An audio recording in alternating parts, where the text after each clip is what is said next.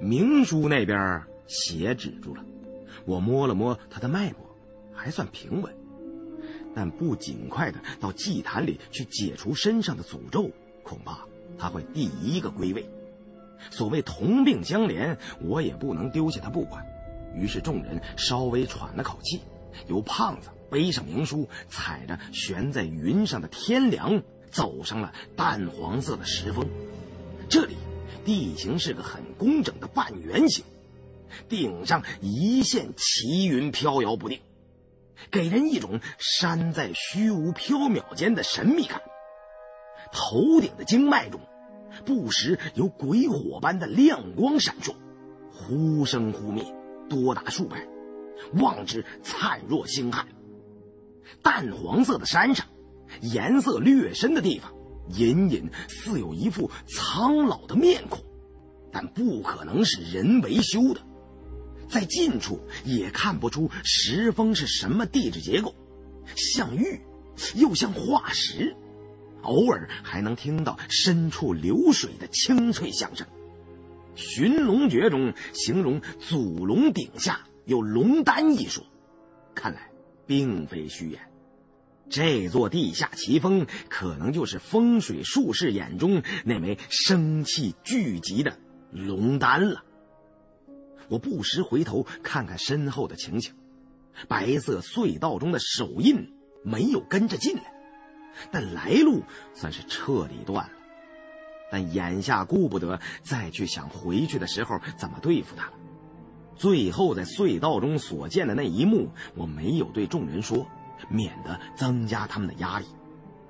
天梁的尽头直达山腹，内部空间不大，地上有两个水池，壁上都刻着狰狞的恶鬼，两侧分列着数十尊苍劲古旧的白色石人像。比常人身材略高，每人捧着一只大海碗一样的石盎。我记起人皮壁画描绘的仪式中，剜出人的眼球都装在这样的器具里。于是往那石盎里看了看，却什么也没有。这时，胖子把明叔放在地上休息。明叔醒了过来，但有点神志不清，糊里糊涂的。问什么也不说，就会摇头，连他自己的干女儿也不认识。祭坛中还有几处略小的洞窟，宗教色彩极为浓重。我把献王的人头那颗凤凰胆掏了出来，问 Sherry 啊，有没有找到使用的方法？夜长梦多呀，最好尽早了结掉这件生死攸关的大事。山瑞阳正在凝视前方。那里四周都是古怪离奇的雕刻，地面上有个人形的凹槽，是张开四肢的样子，似乎是个行刑的地方。年深日久，杀人太多，被积血所浸，石槽里已经变为了暗红色，看看都觉得残忍。我连问两遍筛瑞阳，他才回过神来，他脸色忧郁。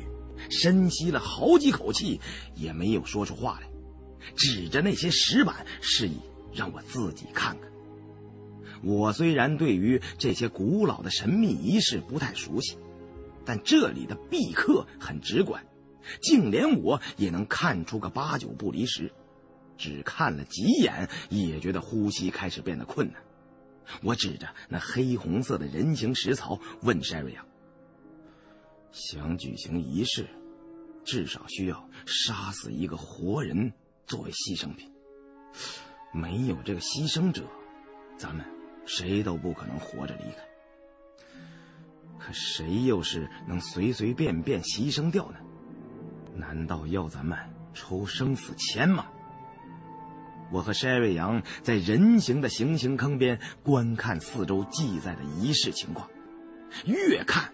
越是触目惊心，那些古老的雕刻图案虽然构图简单，却丝毫不亚于亲眼看到。活生生的人生寡活剥，壁画中的一笔一划都似是鲜血淋漓。但比杀人仪式壁画更为残酷无情的是，我们必须要面对的现实：想要举行鬼动仪式，就至少需要一个人作为牺牲者。没有牺牲者的灵魂，就像是没有空气，蜡烛不能燃烧。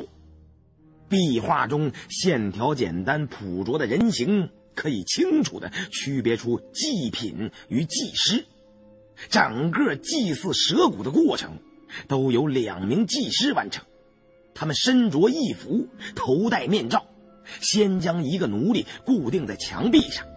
用利器从头顶开始剥下奴隶的皮，趁着奴隶还没有彻底死亡的时候，将他放置于地面那个行刑的石槽中杀死。随后，一名祭师抱着已死的祭品进入到祭坛那两个水池的地方，那里才是祭祀蛇骨的场所。不论要进行何种方式的仪式。都要将死者与凤凰胆同时沉入分别对应的两个水池里，这似乎是为了维持某种力量的平衡。举行剥皮杀人仪式的石槽和墙壁，都令人不忍多观。我们回到了有两个水池的大厅，只见阿香正坐在明叔身边，按着断手，轻轻的抽泣。明叔双目无神。垂着头倚墙而坐，而胖子则蹲在地上，正在观看一个古怪的水晶波。他见我和山瑞阳回来，便招呼我们过去一起看。这透明的水晶波，我进来的时候已经见到，但并没放在心上。此刻见似有古怪，到跟前一看，奇道：“哎，这有些像是个……”计时之类的器物，水晶波的波体像是个小号水缸，里面与玉山的山体相连，不过浑然一体，看不出接口在哪里。不知从何时起，一缕细细的暗青色水晶沙从上面漏下，波底已经积了满满一层。我顺着流出水晶沙的地方向上一看。与山体的接口处有一个黑色的恶鬼壁画，面目模糊不可辨认，但我却觉得十分像隧道中的大黑天积雷山。这只正在不停注入流沙的水晶波，是一个古老的计时器吗？它莫名其妙的摆在这里，又有什么作用呢？胖子对我们说：“从一进来。”我就发现这东西里开始流进水晶沙了。以我的古物鉴赏和审美情趣来看，此物倒有几分奇技淫巧，且能在潘家园要个好价钱。不如啊，咱们搬回去当做一件纪念品收藏收藏。我心中疑惑正深，便对胖子摇了摇头，又点了点头，不置可否。山瑞阳这时突然开口说道：“啊，可能咱们进入祭坛后，无意中触到了什么机关，这水晶波就开始倒计时了。如果在流沙注满前，咱们还没有完成仪式，那么……”说着，把目光投向那一团黑影般的恶鬼壁画，我顿时醒悟：是了。这地下祭坛是恶罗海人的圣域核心呐，自是不能随便进出的。如果到了某一时间还迟迟不举行仪式，那隧道中的大黑天积雷山就会被从白色隧道中放入祭坛。我们现在还剩下多少时间呢？以流沙注入的速度及水晶巨波的大小来判断。我们剩下的时间不超过两个半到三个小时，必须在这个时间内完成那残忍的剥皮杀人仪式。面对着不断流逝的死亡倒计时，我们的心跳都开始加快了，似乎那流出的不是水晶沙，而是灵魂在不断涌出躯体。沈瑞阳说：“时间还富裕，但盯着这流沙看，只能陡然心生恐慌。”咱们。先退到外边的石径天梁上，商量商量怎么应付这件事。我和胖子也都有此意，于是带着阿香与明叔，众人暂时离开了那座邪恶的祭坛山洞，坐在天梁附近的石人像下，各想着自己的心事，陷入了长久的沉默。最后还是我先开口，一路上。不断接触有关鬼洞、蛇谷、虚数空间以及从未听闻的各种宗教传说，使我对无敌鬼洞逐渐有了一个粗略的概念。我把我的想法对筛瑞阳讲了一遍。惊觉的鬼洞族管埋有蛇骨的无底洞叫做鬼洞，而恶罗海人并不这样称呼，他们直接称其为蛇骨。那是一些来自虚数空间的尸骸，绝不应该存在于我们的现世之中。深渊般的洞穴是那尸骸脑中的记忆。恶罗海人认为世界是一个生死往复的轮回循环，这个世界毁灭之后会有另一个世界诞生，循环连绵不断，所有的世界都是一体的。而蛇骨也将在下个世界中复活，他们通过不断的牺牲生命供奉它，是期望恶罗海人也能在另一个世界中得以存留。如果从另一个角度来理解鬼洞的传说，会发现这些传说与中国古老的风水秘术有着惊人的相似之处。风水之根本并非龙沙血水象。归根结底是对天人合一的追求。什么是天人合一呢？天表示天地世界，人表示人类，包括各种生灵和生命。在天人合一的理念中，他们都并非独立存在的，而是一体的，是一个整体。按山瑞阳的话，就是如同后世的宇宙全息论。天人合一的理论中提出阴阳二气，虽然分为两极，但既然是一体的，便也有一个融合的点。这个区域就是祖龙地脉的龙丹。深埋昆仑山下的龙丹是生气之总聚之所，抬头就可以看到龙顶的经脉，有的全变黑了，有的又有光芒晶莹。一条龙脉的寿命到了，另一条新的龙脉又开始出现，这是所谓的生死波幻。全世界恐怕只有卡拉米尔的龙顶下有这种罕见的地质现象。这里是阴与阳的交融混合之所，所以恶罗海人才会把祭坛修在这交叉的紧要部位。古人虽然原始愚昧。但也许他们对自然万物的认识，远比现代人更为深刻。鬼洞的诅咒，不论是通过眼睛感染的病毒，还是来自邪神的怨念，想消除它，最直接有效的办法，就是将一具被诅咒的祭品尸体与凤凰胆按照相反的位置投入龙丹内的两个水池之中，切断其中的联系。祭坛里的壁画中有记载，这条通道不止一次的被关闭过。关闭了通道，鬼洞与影子恶罗海城，包括我们身上的印记，虽然不会消失，但他们都变成了现实中的存在，也就没有危害了。直到再举行新的祭祀仪式，不过这祭坛却不能进行毁坏。否则会对山川格局产生莫大的影响，那会造成什么样的结果是难以估计的。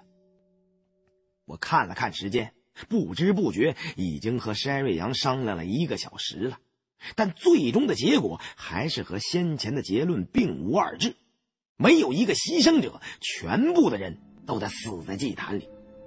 胖子在旁听了半天，也插不上嘴。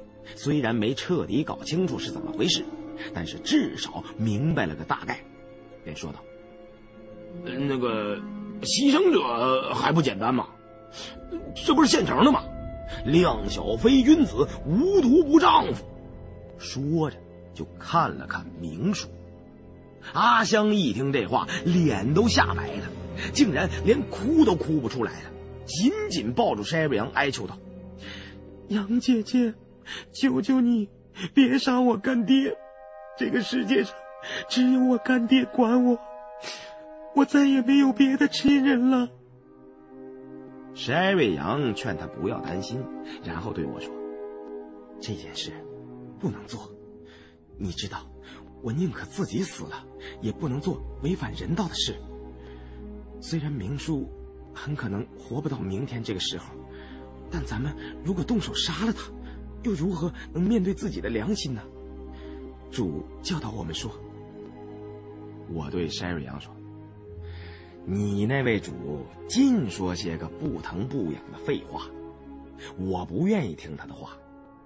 但你说的很对，我们迫于生活呢，是做了一些在道德上说不过去的事。别的不说，单是摸金校尉的行规，你数吧，能犯的咱们都犯了。可以说，道德这层窗户纸早已经捅破了。不过捅进去一个手指头，跟整个人都从窗户里钻进去，还是有区别的。这种心黑手狠的事儿，我还是做不出来的，我下不去手。筛瑞阳见我如此说，这才放下心来，说道：“那如果非死一个人不可，我……”我知道施艾瑞阳始终都觉得在沙漠鬼洞的事件中连累了许多人，心中有所愧疚。这时候怕是打算死在祭坛里，以便让我们能活下去。于是不等他说完，便赶紧打断了他的话。大伙都看着我，以为我想出了什么主意。我此时心乱如麻，看着明叔无神的表情，心中不免浮现出一丝杀机。但理智的一面又在强行克制自己这种念头，各种矛盾错综复杂的纠缠在了一起，脑子里都开了锅了，头疼的像要裂开了。再看看手表，催命的死亡时间线在不断缩短。看到胖子正把凤凰胆一扔一扔的接在手里玩呢，便抢了过来。哎呀，小心掉到天凉下头去！下边水深，这珠子如果没了，咱们可就真的谁也活不成了。这是玩具吗？啊！胖子不满，你们今天怎么突然变得心软起来了？其实我看明叔现在活着也是活遭罪，痴傻呆蔫的，我看着心里都不落忍。咱们今天趁这个机会，赶紧把他罚送了，早成正果才是。阿强妹子，你不要舍不得你干爹了，你不让他死，是拖累你干爹的后腿，耽误了他呀。过这村没这店了，要是明天死了，就不算是为救世人而死了，那就成不了正果了，还说不定下辈子托生个什么呢。而且，呃，那个，而且还有个最重要的一个原因，各位别忘了，明叔已经脑震荡了。傻了，就是什么也不知道了。与其……阿香被胖子的话说的无言以对，正要接着哭泣，却忽听一直坐在那里没反应的明叔轻轻的呻吟了一声：“哎呦，真疼啊！我这条老命还活着吗？”阿香看明叔的意识恢复了。惊喜交加，明叔显得十分虚弱，目光散乱，说：“刚才掉到云层底下的水晶石上，把登山头盔掉了，一头撞在什么硬东西上，就此便什么也不知道了。”又问：“这里是什么地方？”阿香把刚才的情况对他一说，明叔抚摸着阿香的头顶，长叹一声：“哎，这苦命的孩子。”胡老弟呢？我，我有话要对他说。我看明叔那上气不接下气的样子，知道他的性命只在顷刻之间了。难道是找我交代什么事吗？于是半蹲在明叔身边，对他说：“呃，有什么话您尽管说。”明叔请求山瑞阳和胖子先回避一下，他们知道明叔大概想说阿香婚事的事，二人只好向后退开几步。明叔老泪纵横的对我说：“其实，自打听到这鸡雷山的名字，我就已经有思想准备了。这次似乎撞上了令仗了，这是天意呀！一切都是天意呀！既然不起一个人，就谁也不能活着离开，那也只好认命了。不过阿香这孩子，我放心不下了。你一定要答应我，以后照顾好他，否则我死不瞑目啊！说着，吃力的抓起阿香的手，想把她的手让我握住。我见明叔是人之将死，其言也善；鸟之将亡，其鸣也哀呀。心中突然感到一阵酸楚，于是握住了阿香的手，最终答应了。这些事儿，您尽管放心。我虽然不一定娶她，但我会像对待自己亲妹子一样。永远照顾好她，我吃干的，就绝不给她喝稀的。明叔的目光中露出欣慰的神色，想握住我的另一只手。生离死别之际，我心中也颇为感动。刚想伸过另一只手去和他握在一起，突然见到明叔眼中有一丝不易觉察的诡异光芒。我猛然想到，另一只手里正拿着凤凰胆，脑中如同画了一道闪电。他妈的，这戏演的真够真的，但想蒙胡爷还差点火候。但我还是反应稍稍慢了半拍啊！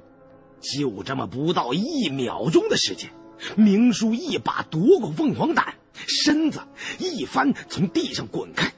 我想赶紧甩掉阿香的手，扑到明叔的双腿，把他拽住。但这里距天梁边缘不远，下边是镜子迷宫般的水晶石，那枚事关全部人生死的凤凰胆很可能在缠斗中掉落下去。我投鼠忌器，也不敢发力，竟没拽住他。明叔就像一只老猿猴，从地上弹起身子。踩着食人像身前的石昂，蹭蹭两下就爬上了食人的头顶，举起凤凰胆说：“谁敢动我，我就把主子扔下去，大不了同归于尽。活在肥仔，你们两个衰命仔，自作聪明，想让我雷简明替你们送命，简直是在做梦。什么场面我没见过。”还不是每季都活到最后吗？谁他妈的也别想杀死我！石镜天梁是用一整棵古老的化石树改造而成的，长有三十余米，宽约五米，工整坚固。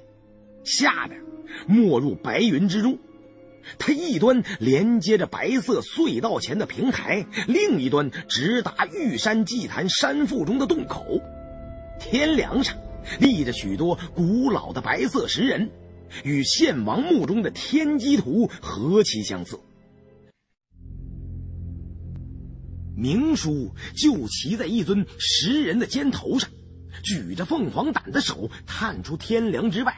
我和胖子不敢轻举妄动，就算是没人动他，明叔也有个老毛病，一紧张手就开始哆嗦，什么东西也拿不稳。万一落入下面的镜子迷宫中，那就不是一时三刻可以找回来的了。我们的时间已经所剩无几，明叔就如同捏着个极不稳定的炸弹，一旦出现状况，五个人难免玉石俱焚。明叔头上裹着绷带，瞪着眼，咬着牙，兴奋、愤怒、憎恨使他整个人都变得歇斯底里起来。也许再给他增加一点压力，他脑中的那根保险丝就会被烧断，完全崩溃。明叔声嘶力竭的威胁众人都向后退，谁敢不听，就把凤凰胆抛到下边去。我万般无奈，只好退开几步。心中骂遍了明叔的八辈祖宗。这老港农心机果然够深，脑袋虽然撞破了，流了不少血，但都是皮外伤。他至少在我们讨论杀人仪式的时候，便已经清醒如初。一听形势不对，竟然装作撞坏了脑子。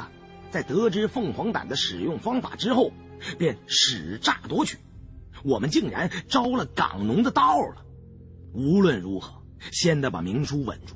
于是，在背后对筛瑞阳和胖子打了个手势，让他们不要轻举妄动，一旦出手就务求必中。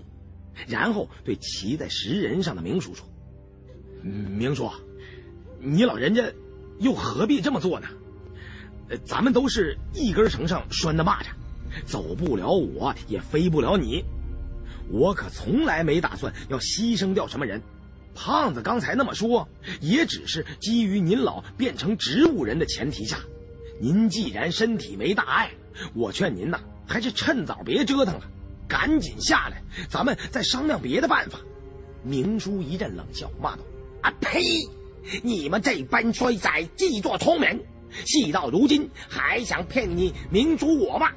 想我小诸葛雷显明，十三岁在街头收黄纸，十四岁出海闯南洋，十五岁亲手宰过活人，路上见过拦路虎，水中遇过七人鱼。”枪林剑雨，大风大浪里闯荡了半辈子，岂能被你们骗下去害了性命？我对明叔说：“您这话可就说反了。什么叫我们自作聪明啊？当初要不是你自己多疑，不肯相信我的劝告，说什么死了也不能分开走，便不会落到眼前这般窘迫的境地了。可惜呀，还连累上了阿香。”你说他招谁惹谁了？现在争论这些事儿已经没用了，咱们必须同舟共济，否则人人都将死无葬身之地。胖子怒气冲天，摆出撸胳膊挽袖子、瞪眼宰活人的架势。老胡，你跟他废什么话呀？他既然想要挟咱们，就说明他舍不得这条老命。我就不信老丫头呢敢把珠子扔下去。咱俩现在就过去给他大卸八块，该记的记，该扔的扔。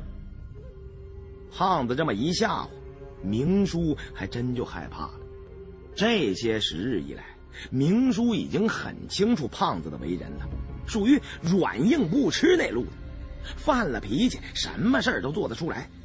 就拿胖子自己的话讲，高兴起来，天上七仙女的屁股也敢掐上一把。明叔这一紧张就有点哆嗦，赶紧说：“啊，别别别别别别过来，有话好商量吗？别以为我我不敢啊！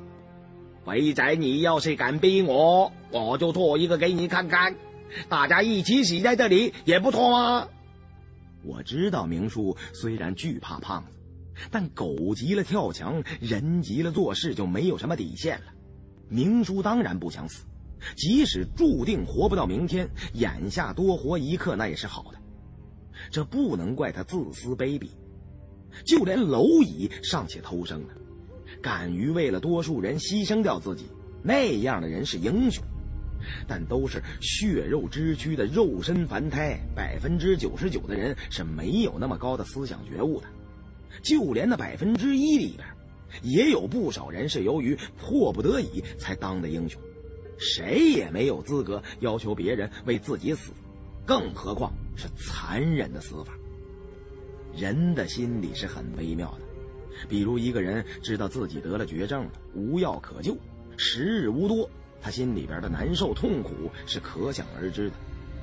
不过，假如在这个时候他突然得知全世界的人都患上了和他相同的病症，那他一定会多几分心理安慰。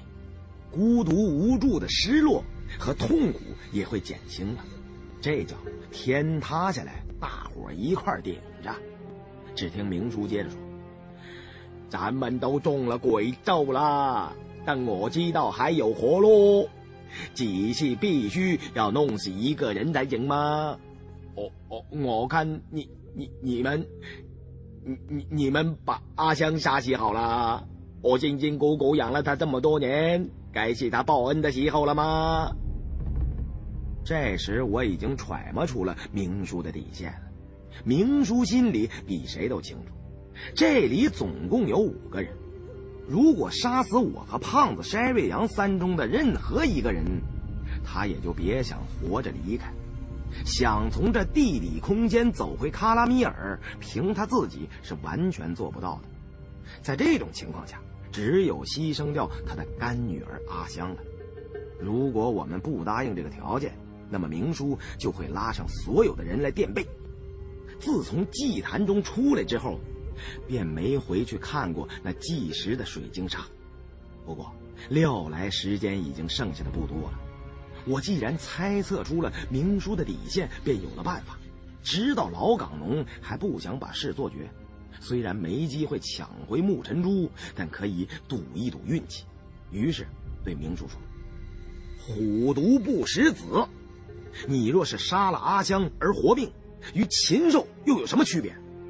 你虽然舍得，我们却不会做这猪狗不如的事情。不如这样，你我。”还有胖子三个人，咱们抽一回生死签，听天由命好了。明叔见这已经是唯一活命的机会了，但是这三分之一的死亡概率还是实在太大，咬牙切齿地说：“我运气一向不坏，命是最大的，可以跟你们搏上一搏。但是抽生几签，就五个人全抽。”谁也别想坐享其成，否则大家一怪谁。明叔不等我们答应，便已跟着开出了条件：个人都必须发个毒誓，生死由命。谁抽到了死签，那是他的命运不济，不可反悔。还要我们给他一支手枪，以免到时候有人反悔要杀他。我看了一眼山瑞阳，他对我点了点头。我心想。这手枪可以给他，因为他不敢随便开枪，后果他也很清楚。于是将山瑞阳的 M 幺九幺幺只留下了一发子弹，打算递过去给他，并想借机将他从石人上揪下来。但明叔不让我们靠近半步，让我把手枪交给阿香，转递过去给他。明叔一接到枪，便一手举着凤凰胆，催促我们快发毒誓。时间不多了，万一有人抽到了死签，来不及举行仪式，便一切都成空了。我心想，不就是发个誓吗？这誓咒有活套、死套之说。活套就是说什么天打雷劈或者八辈子赶不上一回的死法，再或者玩点口彩，说的虽然慷慨激昂、信誓旦旦，但其实内容模糊不清、语义不详。都是些白开水话，说了跟没说一样。死套则是实打实的发毒誓，甚至涉及到全家全族，就算不信报应的人也不敢随便说出口。我却并不在乎，但没拜过把子，也没发过什么誓，起过什么蒙，对那些说辞不太了解，于是举起一只手说：“准备着，时刻准备着。”明叔说。报警！报警！你这是蒙混过关。我先说，你们都按我的话自己说一遍。随即带头发了一个死套的毒誓。我们无可奈何，只好也含含糊糊的跟他说了一遍。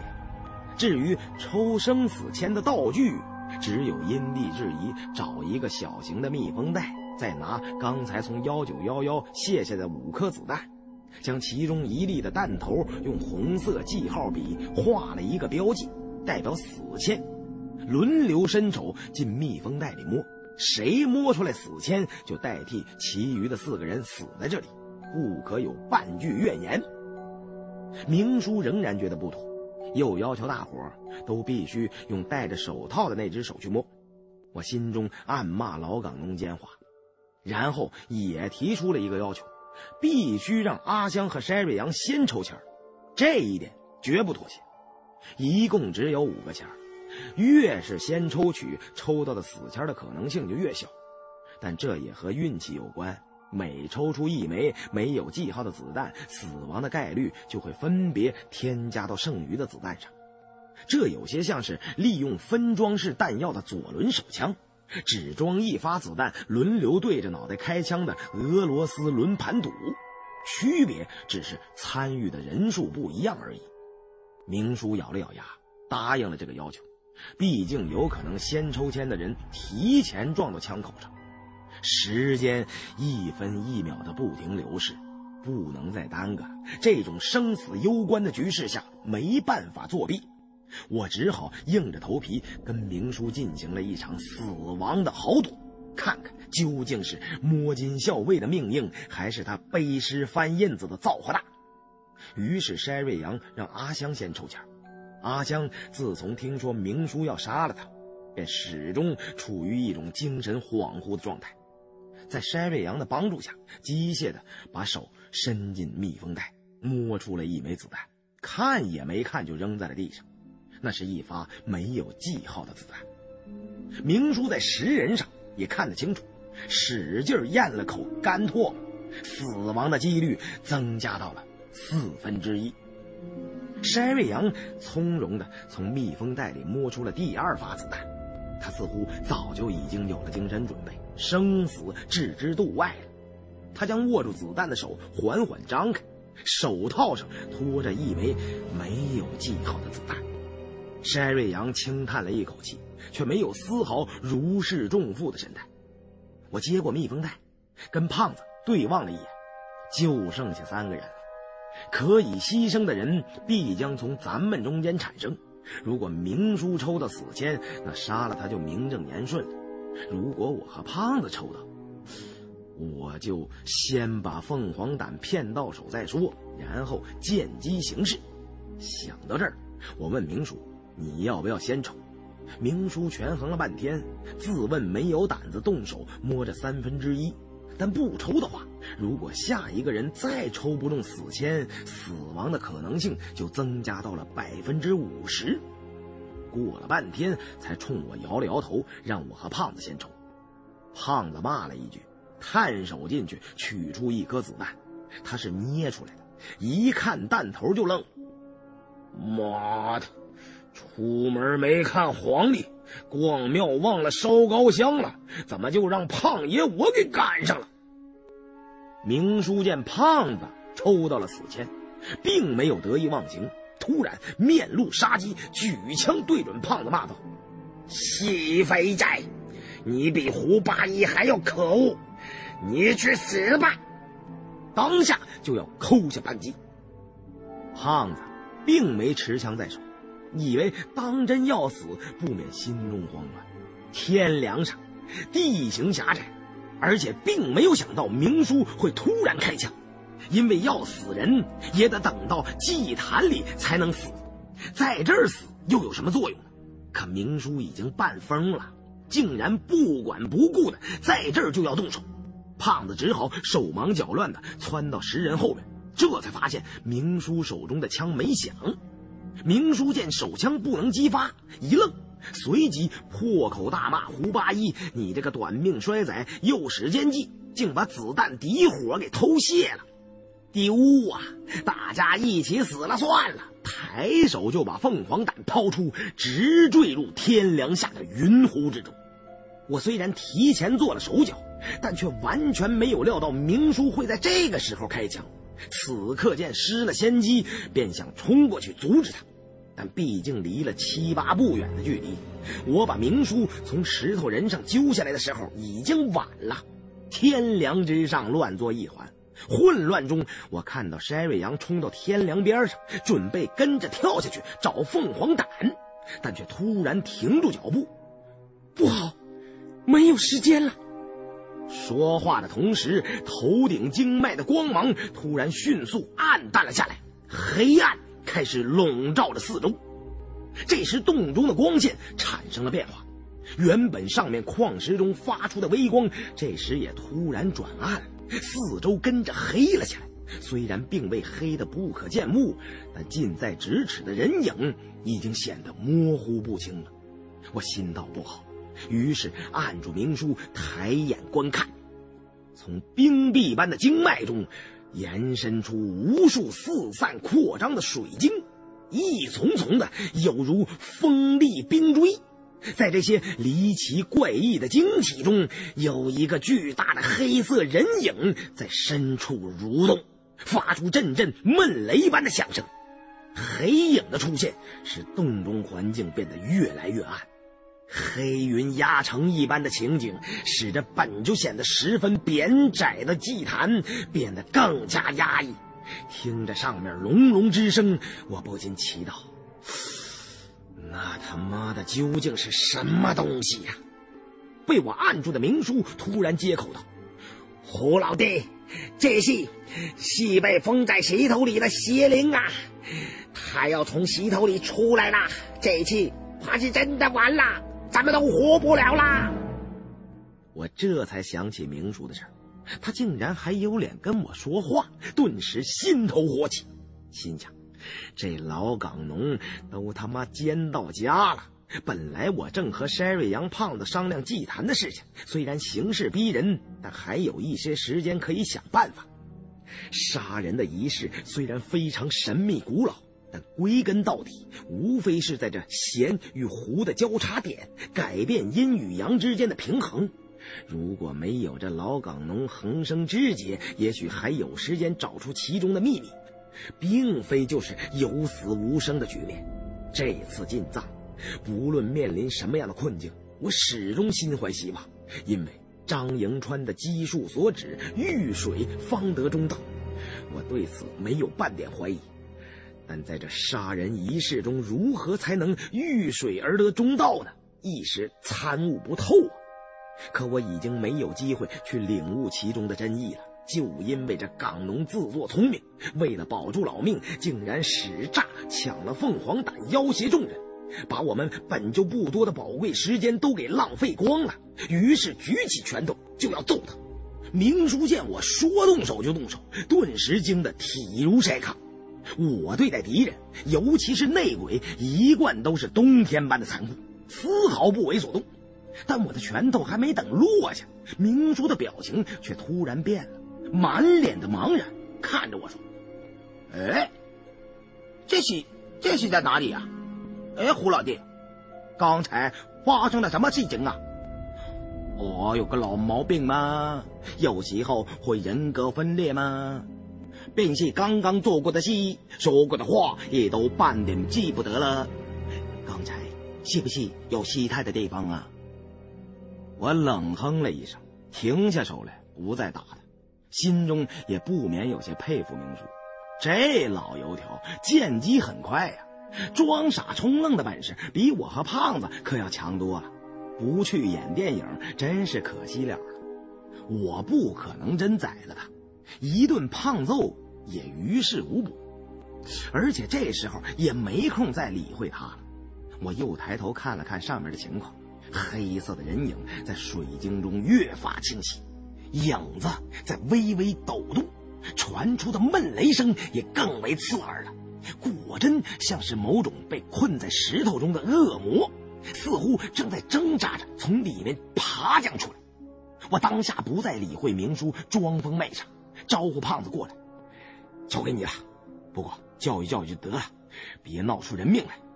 还有，他要是再接近凤凰胆半步，不用说话，直接开枪干掉他。胖子咬牙瞪眼的，一屁股坐到明叔身上，将他压在身下，一边用手指戳明叔的肋骨，一边骂道：“历史的经验，以往的教训，一次又一次的告诉我们，谁他妈的敢于自绝人民，谁他妈的就是死路一条啊！”骂一句，就在他肋条上刮一下。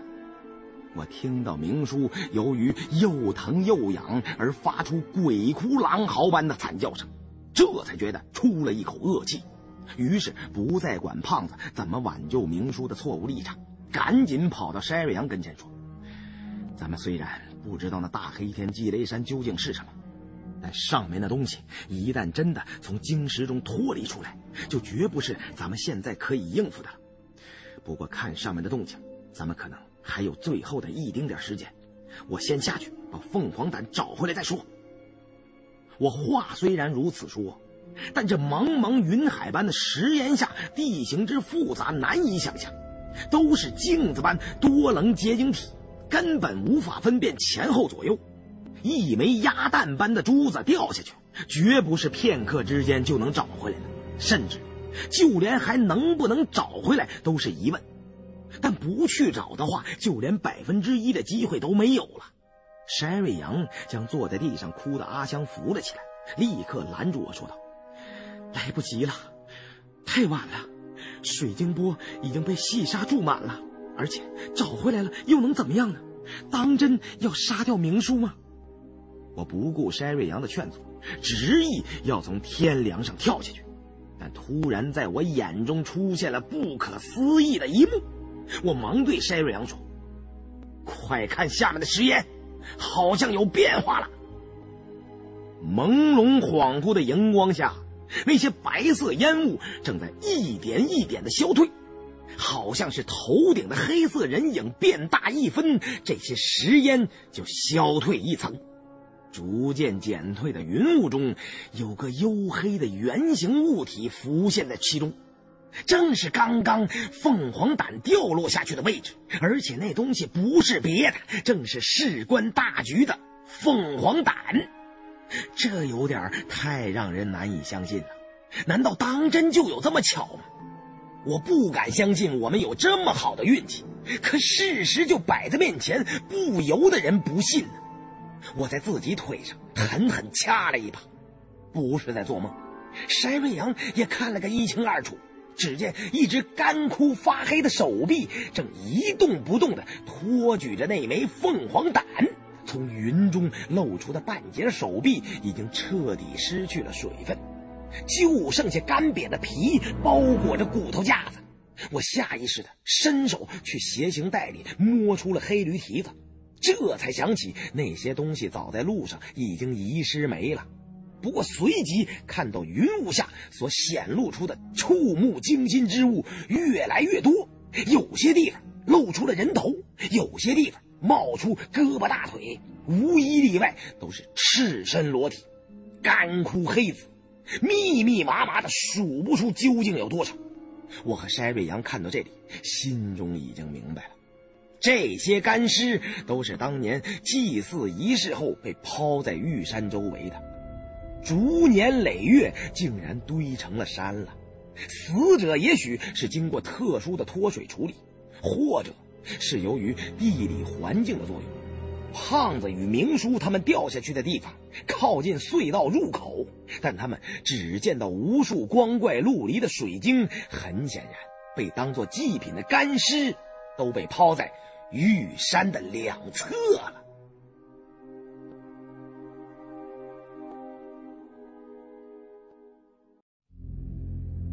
我见那凤凰胆就落在高处一只干尸的手上，真是惊喜交加，立刻就从天梁上掉下来，打算踩着尸山将珠子取回来。天梁下不到一米深的地方已经堆满了干尸，一踩一陷，下面被架空的尸体被我踩得纷纷向低处滑落。我根本顾不上去看那些干尸，眼中紧紧盯着凤凰胆。唯恐他就此从尸山顶上滚落下去，万一掉进尸堆的缝里，那可要比落入结晶石中还要难找百倍。突然，我一脚踩到一具干尸的脑壳，竟然将那颗人头踩了下去。干尸的脑壳又干又硬，还非常滑，我顿时失去重心，就地摔倒，扑在了一具女干尸身上。女尸。干瘪的脸上，两个黑洞洞的眼窝显得很大。我心下吃了一惊，暗骂晦气，按住杂乱堆积的干尸，想要爬起来继续去拿凤凰胆，但我的眼睛却离不开那具干尸了，因为我突然想到，不对呀，这些干尸不是祭品，他们的皮没有被剥去。这堆积如山的干尸，不论男女老少，都有一个共同的特点，当然不是没穿衣服，全部的干尸都被剜去了眼睛。头顶上的雷声渐紧，像是一阵阵催命的符咒。我知道留给我们的时间已经不多了。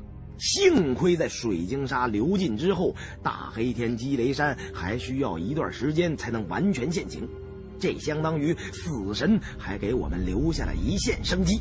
我们现在要做的就是与死亡赛跑。见到女尸脸上那两个深黑色的大窟窿，我虽然也觉得纳闷，但是赶紧爬过去把凤凰胆拿回来的想法，此刻已经完全占据了我的头脑。根本没空去仔细想这些干尸有什么名堂，也顾不得在尸山中摸爬的恶心了。但是我越着急，就越是爬不起来，不管是胳膊还是腿，怎么撑也使不上劲，手脚都陷入层层叠压的干尸中间，急得全身是汗。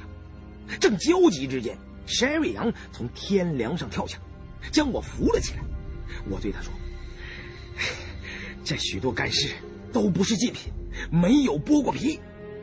山瑞阳说：“不，他们都被割掉了眼皮，剜出一双人眼，就可以完成祭祀鬼洞的仪式了。”山瑞阳的这一句话如同一个重要的提示，我立刻又看了一眼脚下的干尸，果然是从眉骨处被割去了眼皮。我顿时醒悟过来。不需细想，我自己已经明白了他的意思。刻画有杀人仪式的壁画，在脑海中如同过电影一般，一幕幕迅速闪现。其中有一幅剥皮，祭师按住祭品的头，用利器开始从额前行刑。由于我以前听说剥人皮也都是用叉利刀从头上动手，所以难免先入为主。加上那行刑坑处实在是太过血腥，多看几眼就想呕吐，所以匆忙之中误以为那壁画所指的是剥掉整张人皮。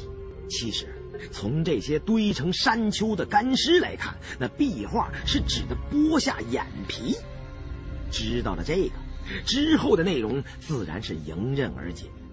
在人形石槽里要做的是完整的取出祭品的眼睛，而祭师捧起尸体放入祭坛，其中的尸体被画得很是模糊，被我们误以为是全身流血的尸体。但现在想来，那形体模糊不清的尸体应该是用来表示附着在眼球上的生命，被剜去双眼的祭品。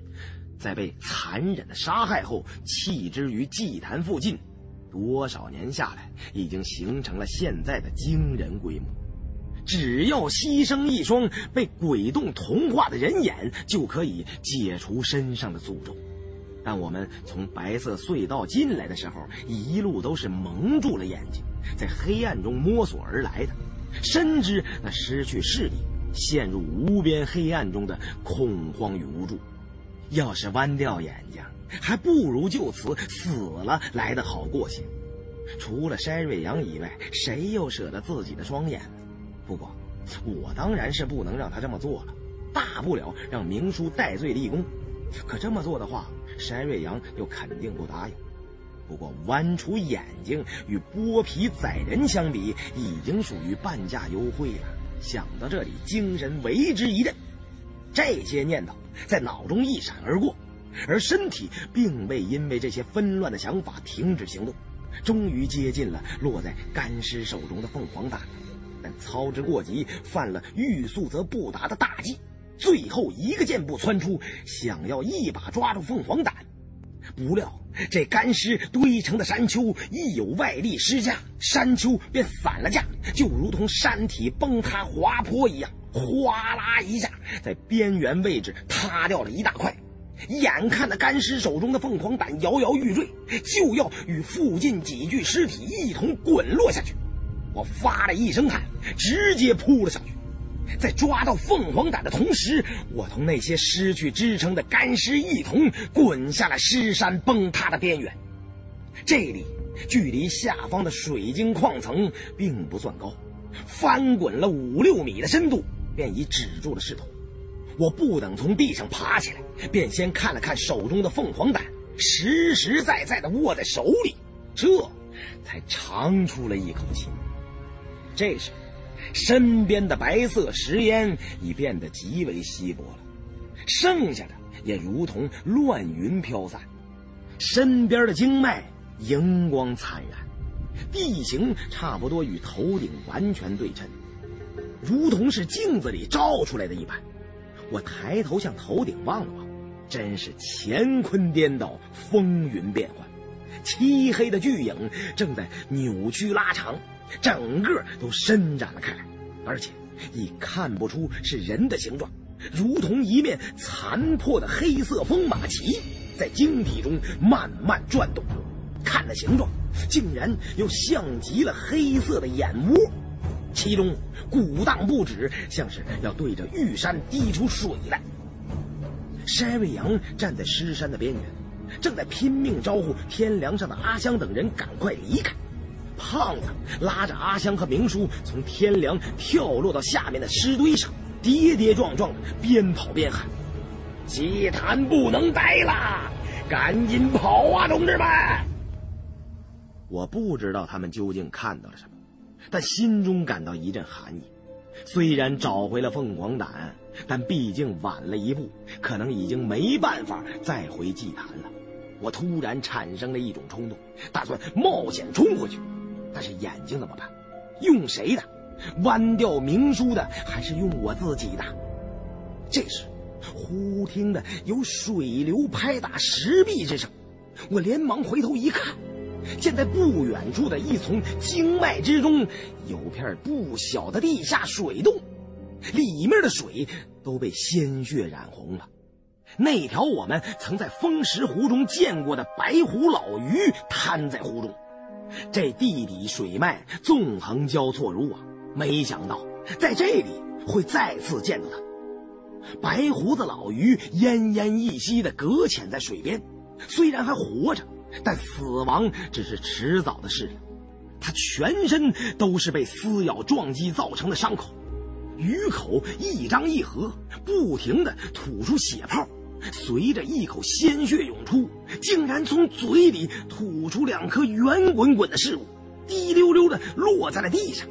虽然那两粒珠子上蒙有血迹，但我还是看出来了，那东西是鬼母冰川水晶师的眼珠子，没有比它更合适的祭品了。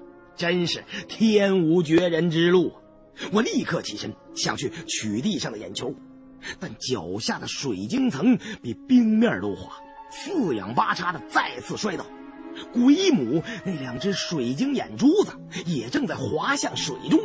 我虽然离他们仅有一步之遥，但来不及站起来，在原地伸手又够不到，眼睁睁地看着他们滚向了水边。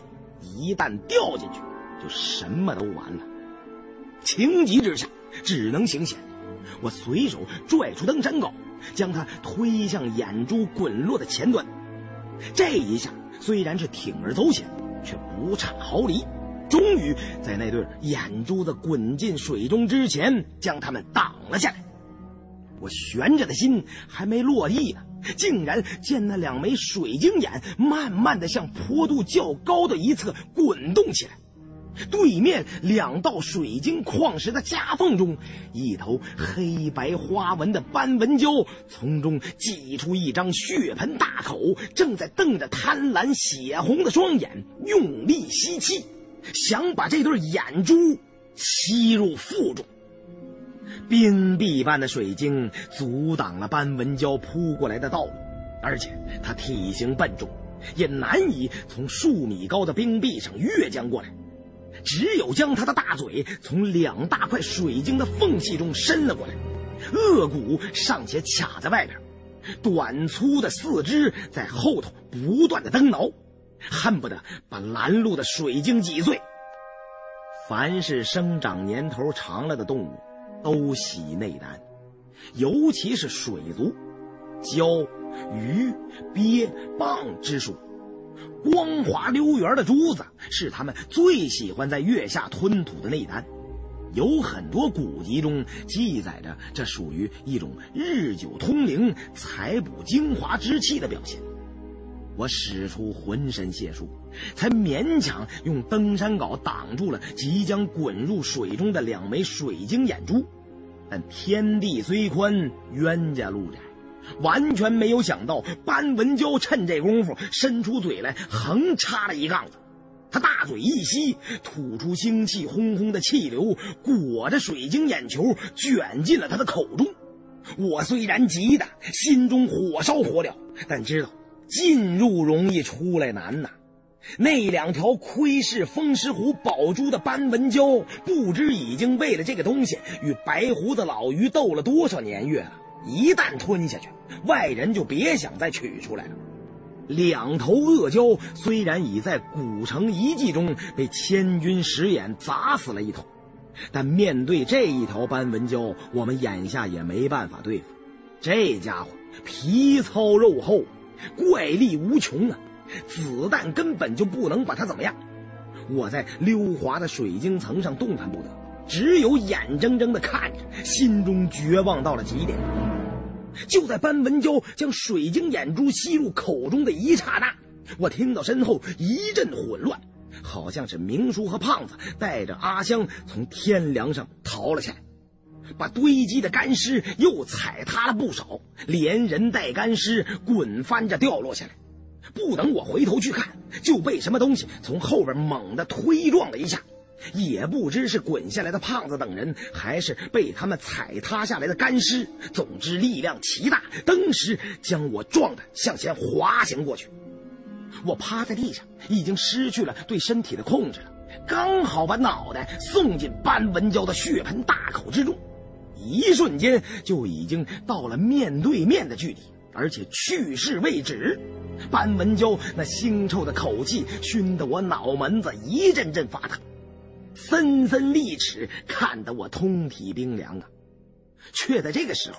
突然看见那两粒圆滚滚的事物正慢慢的在班文娇的口中向后滚动，眼瞅着就要没入喉咙了。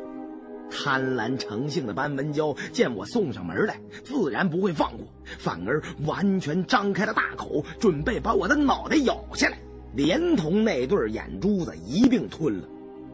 我没敢去想后果，只仗着一时血勇。身体向前滑行的同时，顺手抓起身旁的登山镐，迅速向前一纵，将登山镐当作支架，竖着掖进了斑纹蛟的大口之中，顿时把他的嘴撑作了大字形。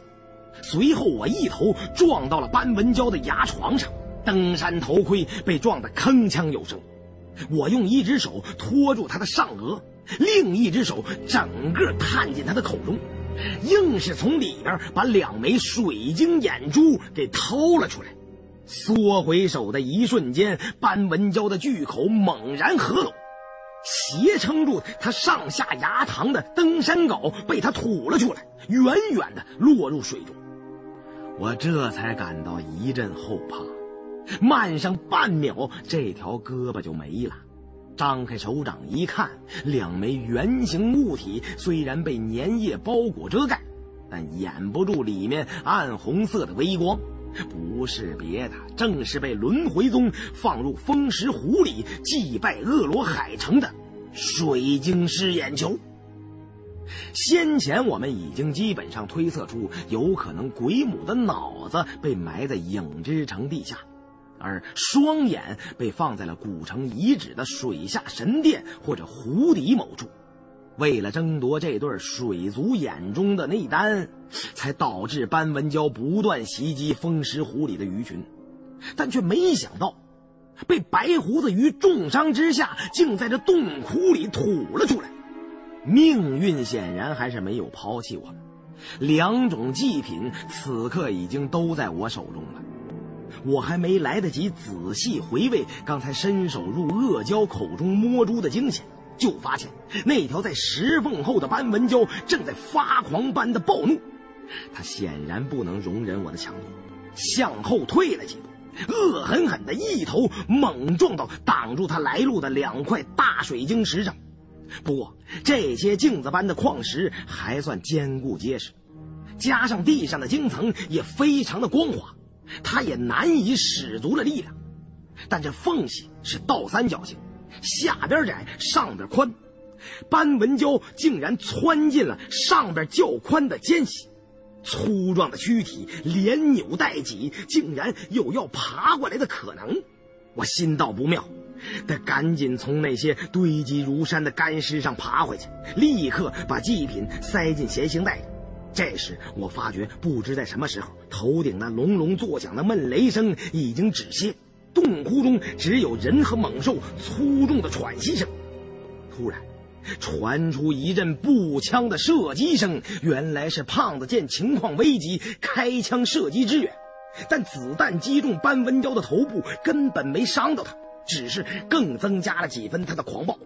我趁着他还没有从缝隙中挣脱出来，赶紧用脚蹬住结晶岩，借力后退。身体撞到后边堆积的干尸之时，才发现原来刚才撞我的人是明叔。他从干尸堆上滚到了我的身边，一脸的狼狈不堪，被那凶猛的恶蛟害得呆在原地不知所措。我一把揪住他的胳膊，拼命向干尸堆上爬去。我看到上边的胖子不断开枪，而筛瑞阳则想下来接应，但人在干尸的山丘上实在难以行动，越是用力越是动不了地。只听筛瑞阳焦急地喊道：“小心后边！”我不用回头也知道大事不好，肯定是班文娇已经窜过来了。不管是被咬还是被撞啊，都是必死无疑呀。但尸山难以攀登，只好放弃继续向上的努力，拽住明叔从干尸堆的半山腰滚向侧面。但到得近前，才知其实只有一片冰壁般的结晶岩可以暂避。明叔这时也缓过神来，与我一同躲到了这块大水晶石后面。立足未稳，班文娇就狠狠撞在了我们身后的结晶石上。这一下，跟撞千斤铜钟似的，一声巨响之后，嗡嗡回响不绝，好像身心都被彻底震酥了，头脑发昏，眼前的视线跟着模糊了一下，足足过了数秒钟，这才恢复正常。我们失神的那一刻，班文娇又发起了第二次冲击。这次我吸取了教训，赶快离开结晶石，转身一看，身后那一大块透亮的水晶已经被撞得裂开了数道缝隙，最多再来两下，班文娇就能破墙而入。我见已经面临绝境了，深处的四周两面都是横生暴涨的经脉。左手边是成堆的干尸，下来容易上去难，急切间根本难以爬上去。右手边是距那将死之余不远的水洞，不过在班文娇的追击下，跳进水里岂不是自寻死路吗？而这时候，明叔偏又慌了神了：“吴老弟，挡不住了，快逃命吧！”我看他的举动，这次可真不是演戏了。他竟然头朝前，脚朝后，钻进了一个很浅的晶洞之中。说是经脉上的石洞，其实粗细和水桶差不了多少。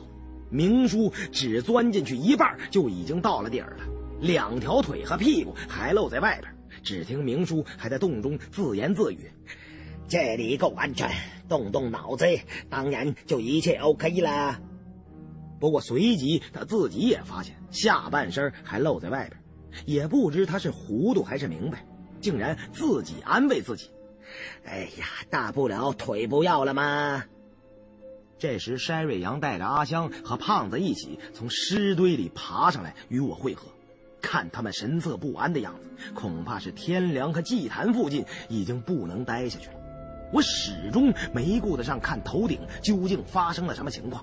不过，既然众人合在了一处，进退之间便多少能有个照应。我们看明叔说话已经有些颠三倒四了，正要将他从洞中扯出来，身后的晶体突然倒塌了。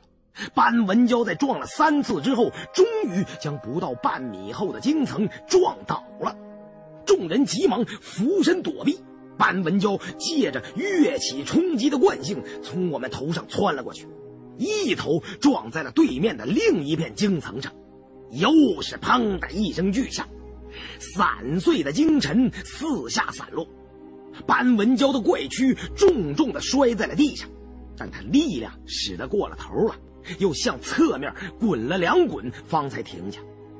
我们身后便是水潭了，我见已经插翅难逃了，只有横下心来死拼了，掏出 M 幺九幺幺正要激发，但见那头斑纹蛟忽然猛地一个翻个。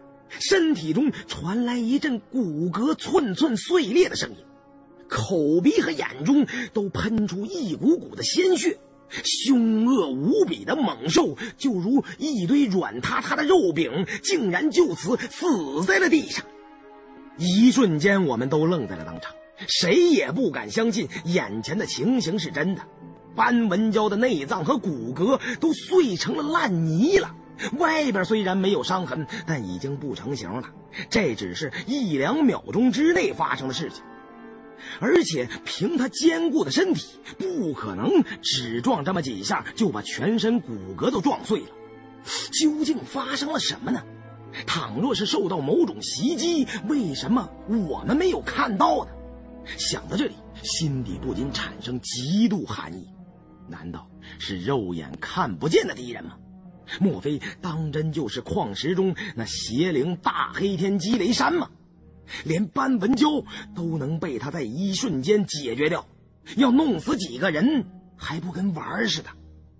众人心里打了个愣啊！但是随即就发现，在斑纹蛟烂泥般的尸体下，地表的晶层变成了黑色，那种漆黑的颜色，即使在光线暗淡的环境中，也显得格外沉重。像是在水晶石中流动着的黑色墨汁，正在晶层中慢慢向我们移动。整个洞窟中的晶层已经有大半变成了黑色，没有被侵蚀的晶层已经所剩不多了，能见度越来越低。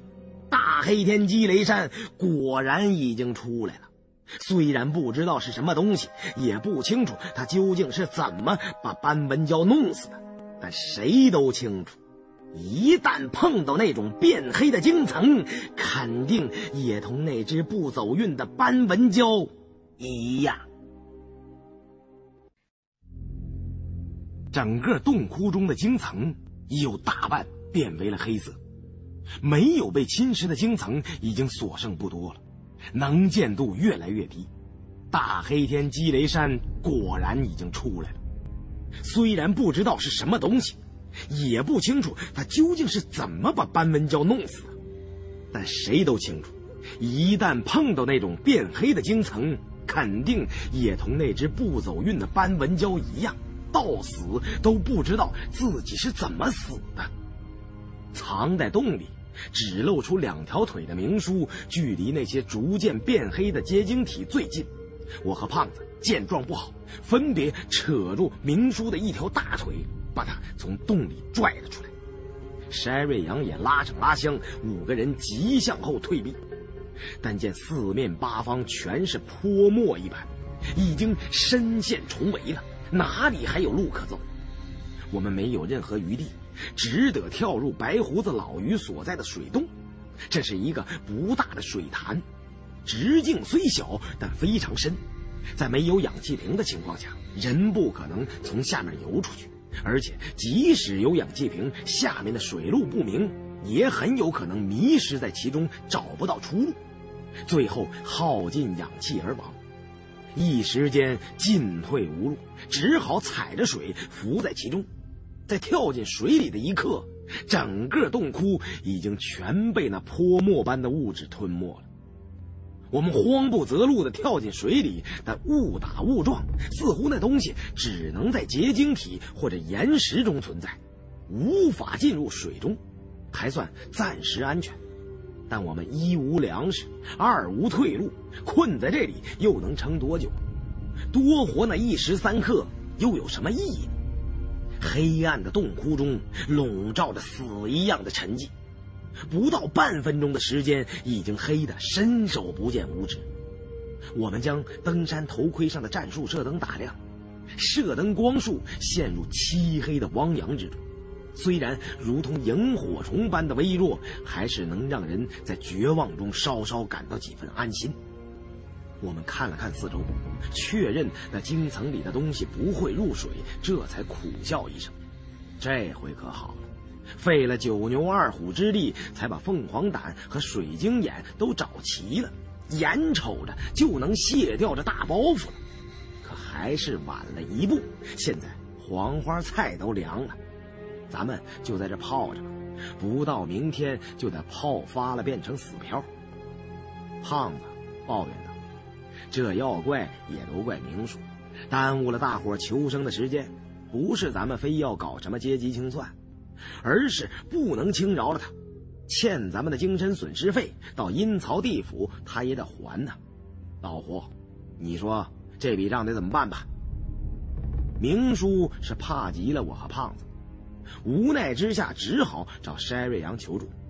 筛瑞阳对我们说：“哎呀，好了。”你们别吓唬明叔了，他这么一把年纪了，也是不容易。快想想有什么脱身的办法，总不能真像老胡说的，一直在水里泡到明天吧？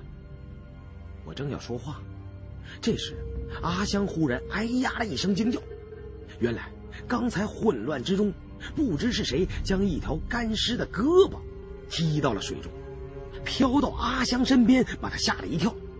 我从水中捞起那只漂浮的干尸手臂，对阿香说：“阿香妹子，这可是个好东西啊！你看，这只干尸的胳膊虽然干枯了，皮肉却并没有腐烂，说明这是僵尸啊！你拿回香港把它煮煮吃了，对你大有好处啊！”山瑞阳和阿香等人都摇头不信，这都什么时候了，还有心情胡说八道呢？胖子说。老胡，现在我算真服了你了。以前我总觉得咱俩胆色差不多，可都这场合了，你还砍呢？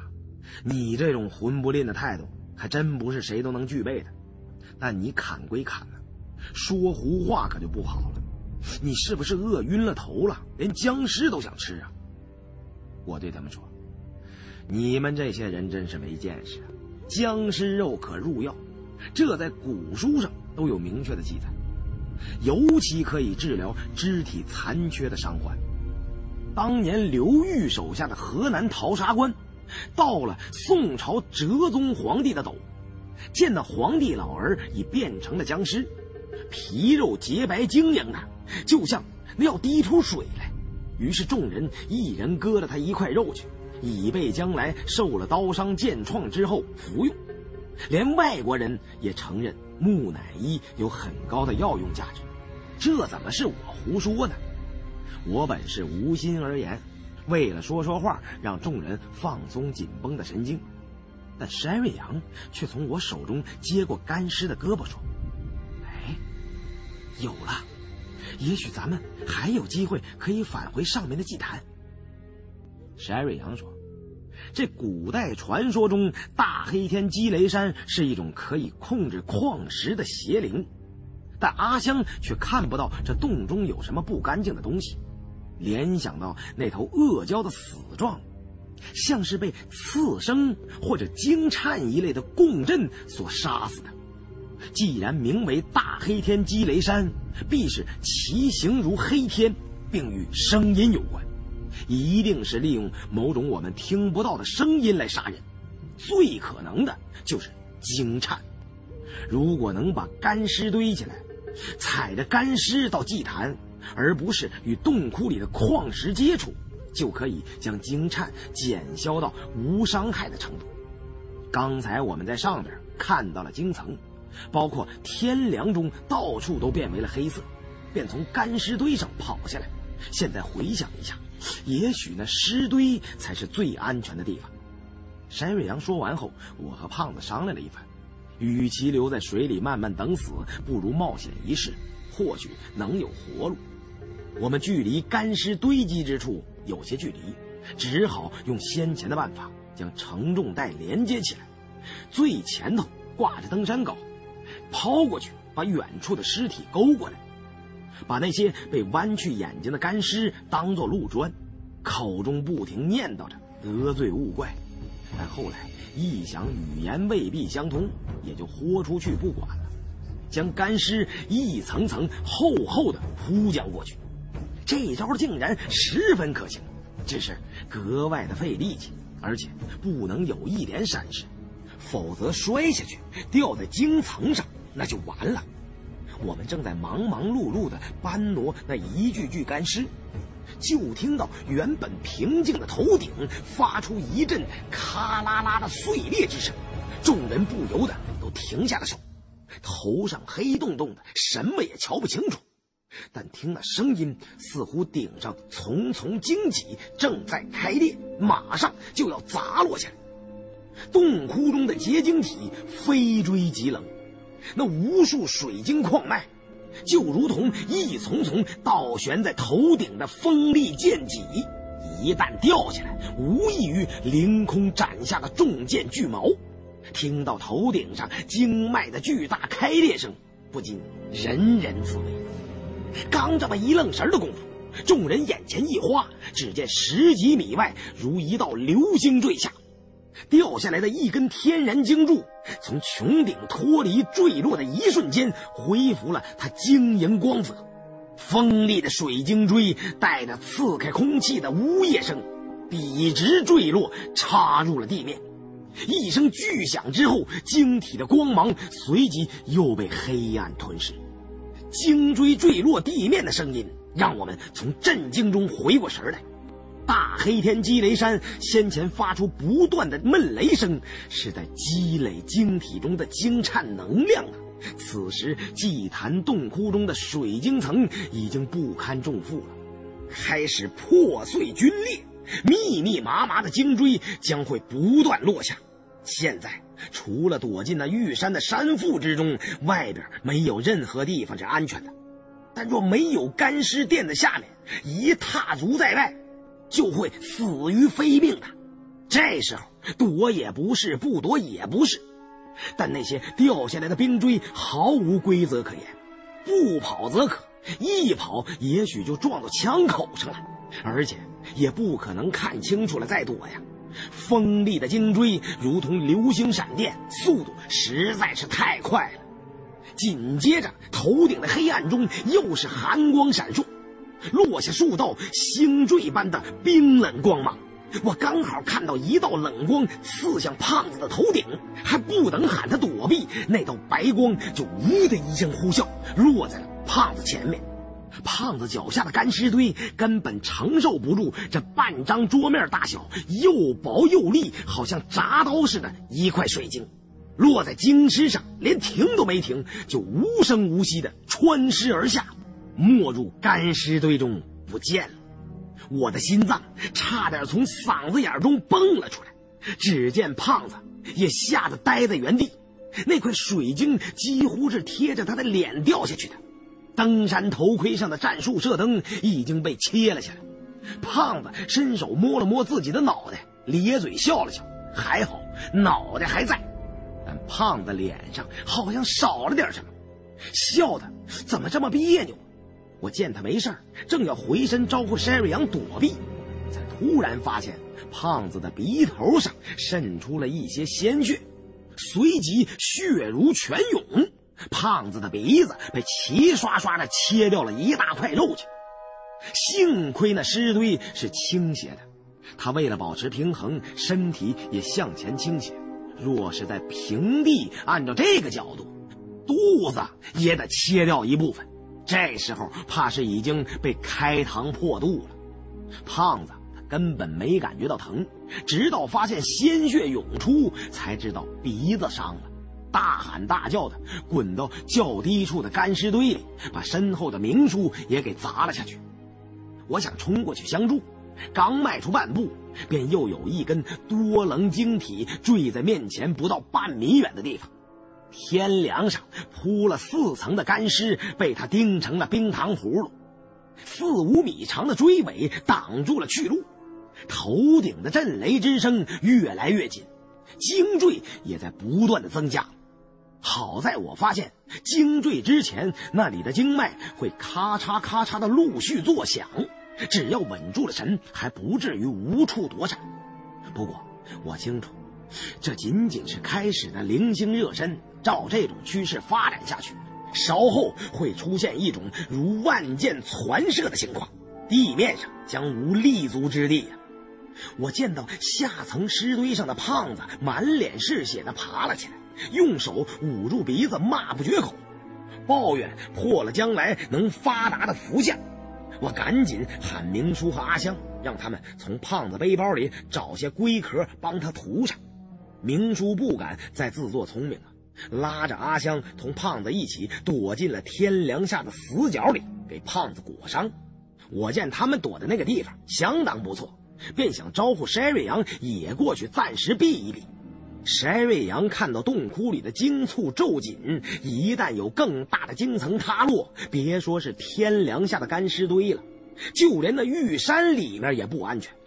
只有马上将凤凰胆与带有鬼母记忆的水晶眼放进祭坛，阻止大黑天积雷山继续崩塌。这时来不及仔细分说了，筛瑞阳的位置距离祭坛水池已经很近了，只有让他冒险一试。我将装着祭器的斜形袋抛了过去，筛瑞阳接住后，把附近的几具干尸堆到前边，那里距离两个眼窝般的水池只有十米了。我以为他想直接在那里将眼球扔进祭坛，但两个水池甚小。虽然相信山瑞阳不会冒无谓的风险，这么做一定有把握，但毕竟功于一役，不得不为他捏了一把汗。山瑞阳却并没有直接动手，显然是没有十足的把握。先是用狼眼手电筒照明了水池的方位，又将几具干尸倒向前边。就在这时候，头上掉下来的一块水晶将他近在咫尺的一尊石人砸中，精尘碎屑飞溅，水晶石落下了天梁，而那石人摇摇晃晃的轰然倒塌在地，挡住了山瑞阳继续前进的去路。我在后边完全忘了身边精锐的危险了，无比紧张地注视着山瑞阳的一举一动。只见他隔了十人，凝视了一下水池，后背一起一伏，像是做了几次深呼吸。在洞窟顶上那密集的雷声中，筛瑞阳把凤凰胆和水晶眼按照与壁画仪式中提示的相反位置扔入了水池。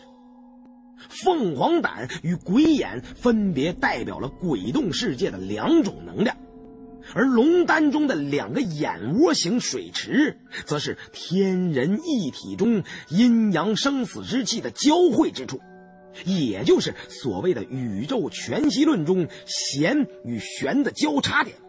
龙脉尽头的阴阳生死之气，都像是两个漩涡一样聚集在这里。相反的能量，可以将鬼洞中的物质现实化，使它真实的停留在我们这个世界。也就等于切断了与虚数空间的通道，身上的诅咒也就算是终止了，不会再被鬼洞逐渐吸去血红素，但作为鬼洞祭品的烙印却不会消失，到死为止。这些古老宗教的机密，大多数很难理解，再加上凭空的推测，事到临头竟然没有半分把握。我目睹筛瑞阳终于将凤凰胆与鬼眼投入了水池，却并没有任何的解脱和轻松，相反，心中有种难以形容的失落感。筛瑞阳回头看了看我，大概是由于过于紧张了，身体有些发抖。这时，洞窟晶层中涌动着的黑气也在逐渐消退，附近开始恢复了冷漠的荧光。晶层不再震动，但仍有不少可能会掉下来的晶锥颤巍巍地悬在高处。对于此刻的安静，我还有点不太适应，抹了抹额头上淌下的冷汗，对山瑞阳说：“总算是结束了，咱们终于坚持到了最后，熬过了黎明前的黑暗，倒了半辈子的霉。”可算看见一回胜利的曙光了。筛瑞阳脸上始终犹豫的神色，这时也像是京层中的黑气一样消散。虽然闪烁的泪光在眼眶里打转，但那是一种如释重负的泪水。嗯，终于熬过来了，感谢上帝，让我认识你，不然我真不敢想象如何面对这一切。现在，咱们该考虑回家的事了。话刚说了一半，就被天凉下的枪声打断。枪声中还传来了胖子和明叔的叫喊声，我心中暗叫一声苦也，却不知道又出了什么事端了。山瑞阳的脸也变了，不好，难道是祭祀的方式搞错了吗？又有什么变故吗？我们顾不上再想了。拔枪在手，这时已不再用踏尸而行了，循声向天梁下尸堆冲去。就在奔至尸堆旁边之时，冷不丁有团冰屑般透明的东西在黑紫色的尸堆上迅速窜了过来，像是水晶突然有了生命。还以为是眼睛发花了，但仔细一看，确实是个透明的东西扑向我们。只能看见大约是又扁又长的轮廓，速度奇快。我随即举起 M 幺九幺幺，对着他开了一枪。但枪声过后，干尸堆上什么也没留下，那如鬼似魅的东西眨眼间就没了。我和山瑞阳异口同声地问对方：“刚才出现的是什么东西？”这时我忽然觉得背后有轻微的响声，来不及回头去看，便被扑倒在地了。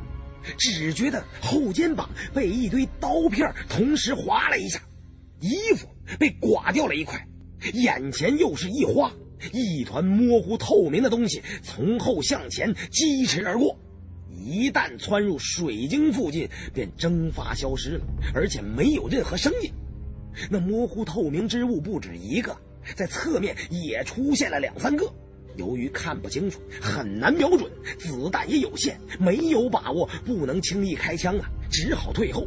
在地形狭窄的天梁上，也许可以捕捉到目标。我和山瑞阳原路退回石径尽头的祭坛洞口。这时，胖子和明叔那边的枪声停了下来，不知道他们有没有什么闪失。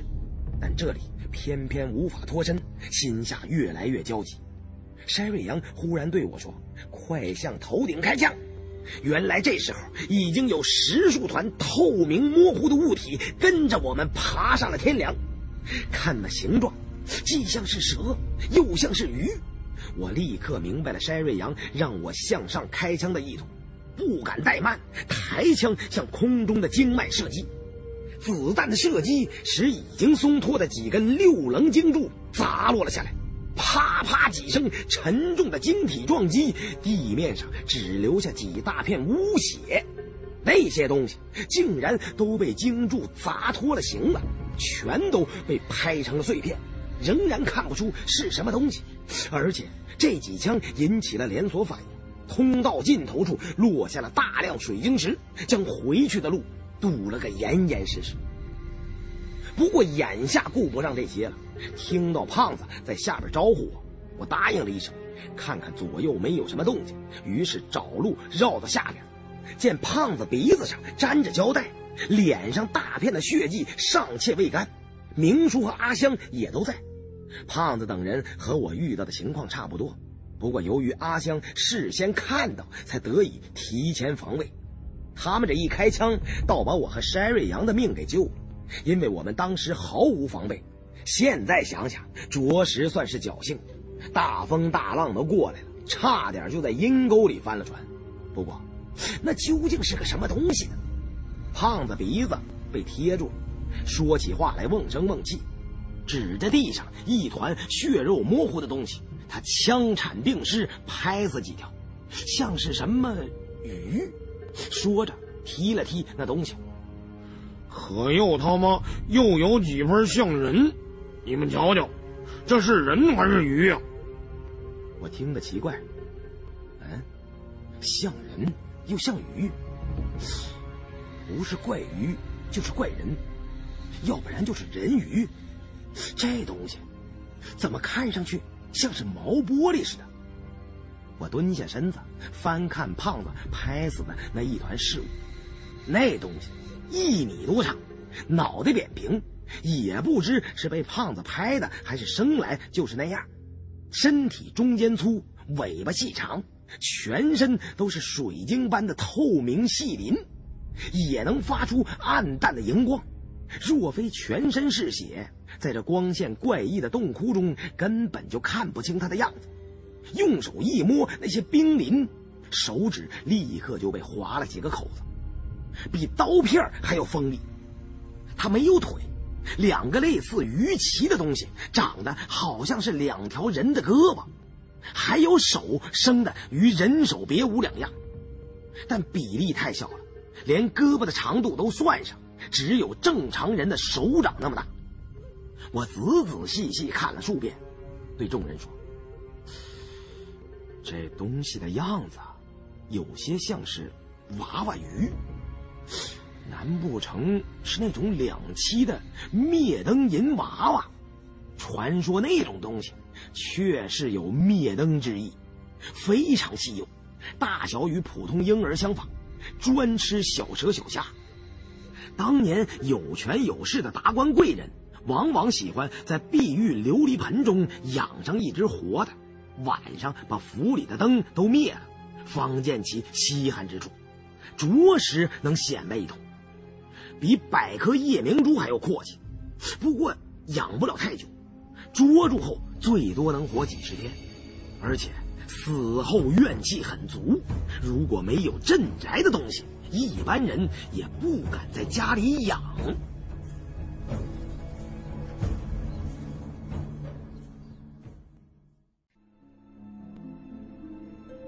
我仔仔细细的把那个东西看了数遍，对众人说。这东西的样子，有些像是娃娃鱼，难不成是那种两栖的灭灯银娃娃？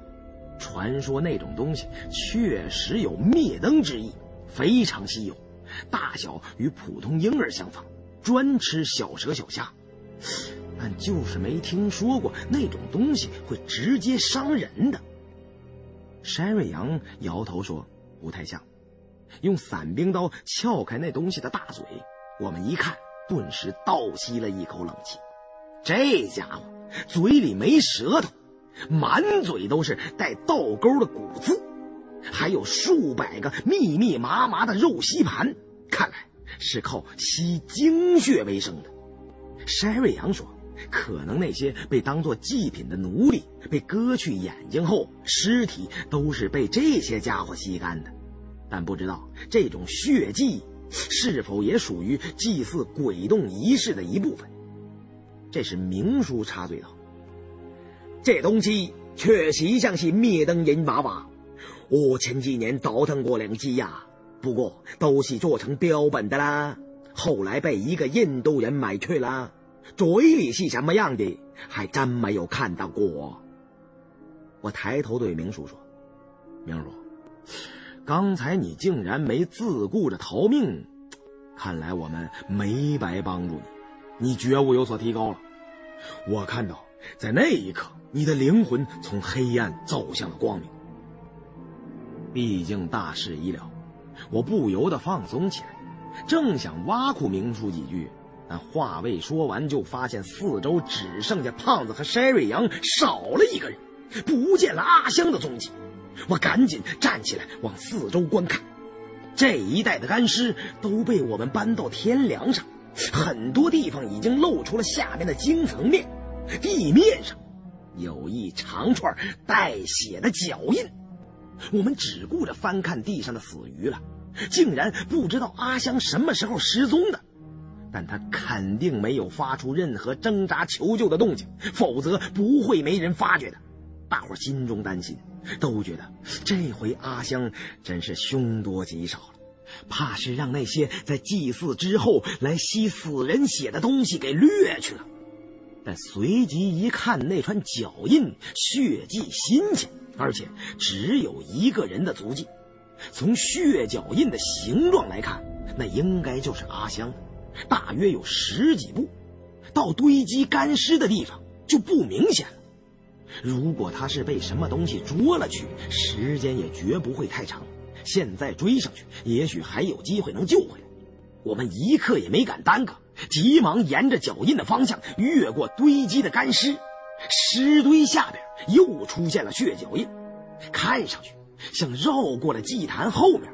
我们三步并作两步赶了过去，绕过玉山，只见山后的荆层间有一个洞口，不知通到什么地方。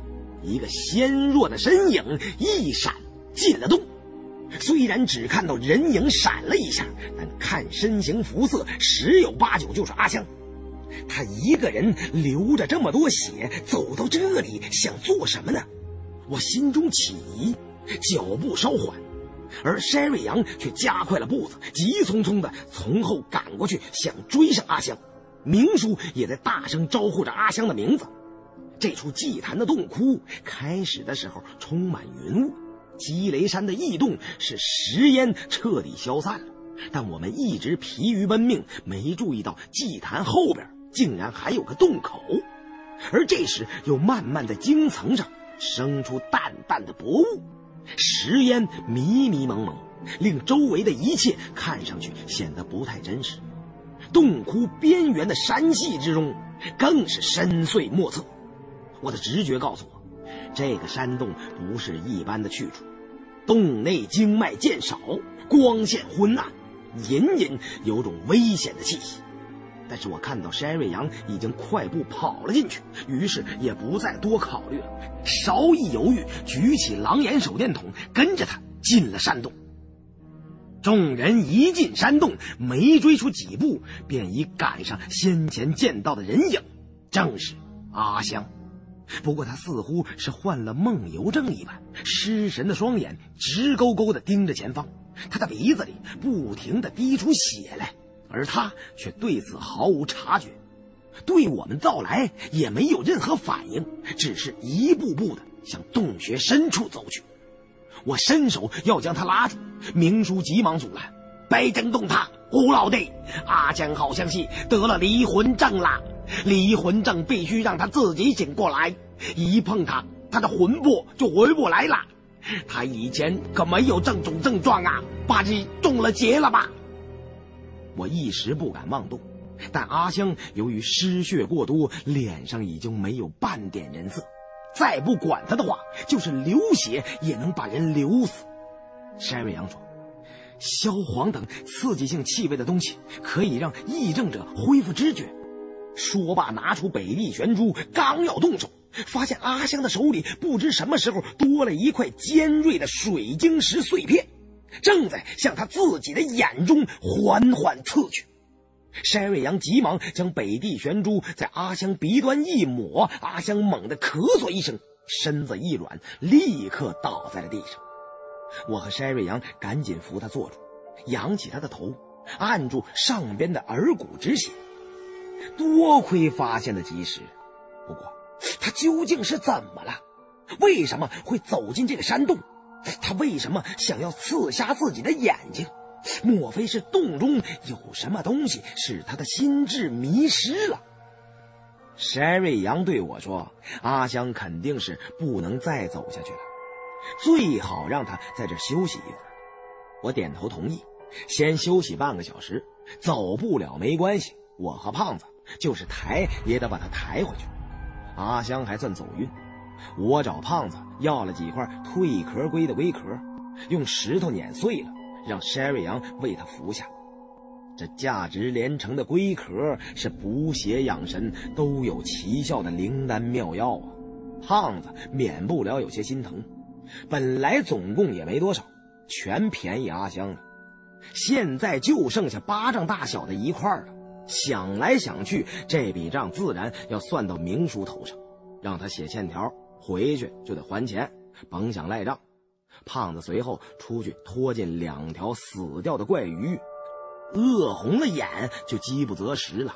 想那杀人的仪式荒废了多少年了，这东西可能也不像他祖先似的当真吸过人血，用刀刮掉鳞，胡乱的点火烧烤，足能充饥。我用手电筒四处照了照，看了看地形，山洞很狭窄，也并不深。我们追到阿香的地方，已经快到尽头了。举起狼眼就可以在光束中看到尽头的情况。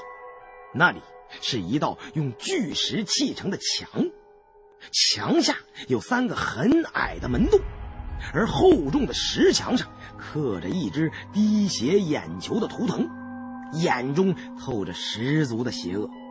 众人看到那只邪眼，都面面相觑，半晌作声不得。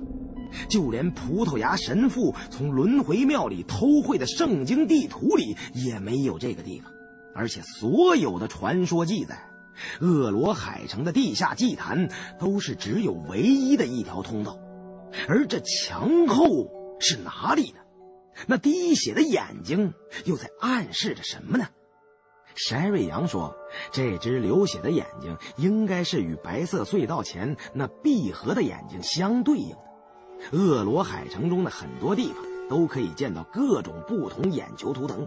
据我看，所有的墙壁、石门上的眼球都起着一种划分区域或警示的作用。不过，闭目容易理解，滴血却有很多可能，可能性比较大的。”是起警告作用，表明这墙后是禁地，比祭坛还要重要的一处秘密禁区。我到洞穴尽头的石墙前看了看，下面那三个低矮的门洞中传来一阵阵腥味，用手摸了一下，还有黏滑的液体，石上挂着一些鱼鳞般的晶片。那些在祭祀后出来吸血的东西，就是从墙后爬进去的。那么说，这堵墙后也许有水。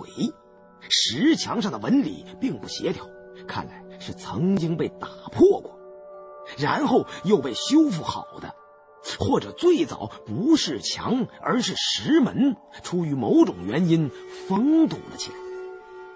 过了一会儿。阿香恢复了几分神智，脸色白得吓人，而且身体十分虚弱，说话都有些吃力。山瑞阳问他刚才是怎么回事，知不知道自己在做什么？阿香先是摇了摇头，然后说，在天凉下的时候，突然感到很害怕，脑子里只有一个念头，就是想尽快离开，永远都不要再看那些干尸了，迷迷糊糊的。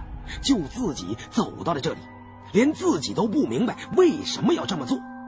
明叔说：“我干女儿看到了阴气重的东西，鼻子就会滴血的。这次又是这样。他毕竟年纪太轻嘛，有些事他是不懂好歹的啦。但咱们都是风里来雨里走过多少回的了，自然是知道其中的利害关系。看来这里不宜久留。”你们听我的，没错，咱们原路回去才是最稳妥的啦。我考虑了一下，原路回去的话，最多转回到湖心的火山岛，那里虽然有几条地下河，但基本上算是处绝境，而且地下河水流湍急，带着伤者根本不可能找到路。而这墙后虽然可能有危险。说不定有机会找到路径。另外，阿香神志恍惚地走到这里，说明这地下一定还隐藏着什么秘密。放任不管，终究是个隐患，说不定会与鬼洞有关。斩草须除根，不彻底有个了结，恐怕回去之后永无宁日。我看了看手表上的指南针，石墙并非与自东向西的白色隧道看齐。位于西北偏北，有了这个方位，我便立刻下了决心。不过，我还是要先征求其余成员的同意。山瑞阳说道：“来路被不少落下来的水晶阻挡住了，想走回头路也不容易。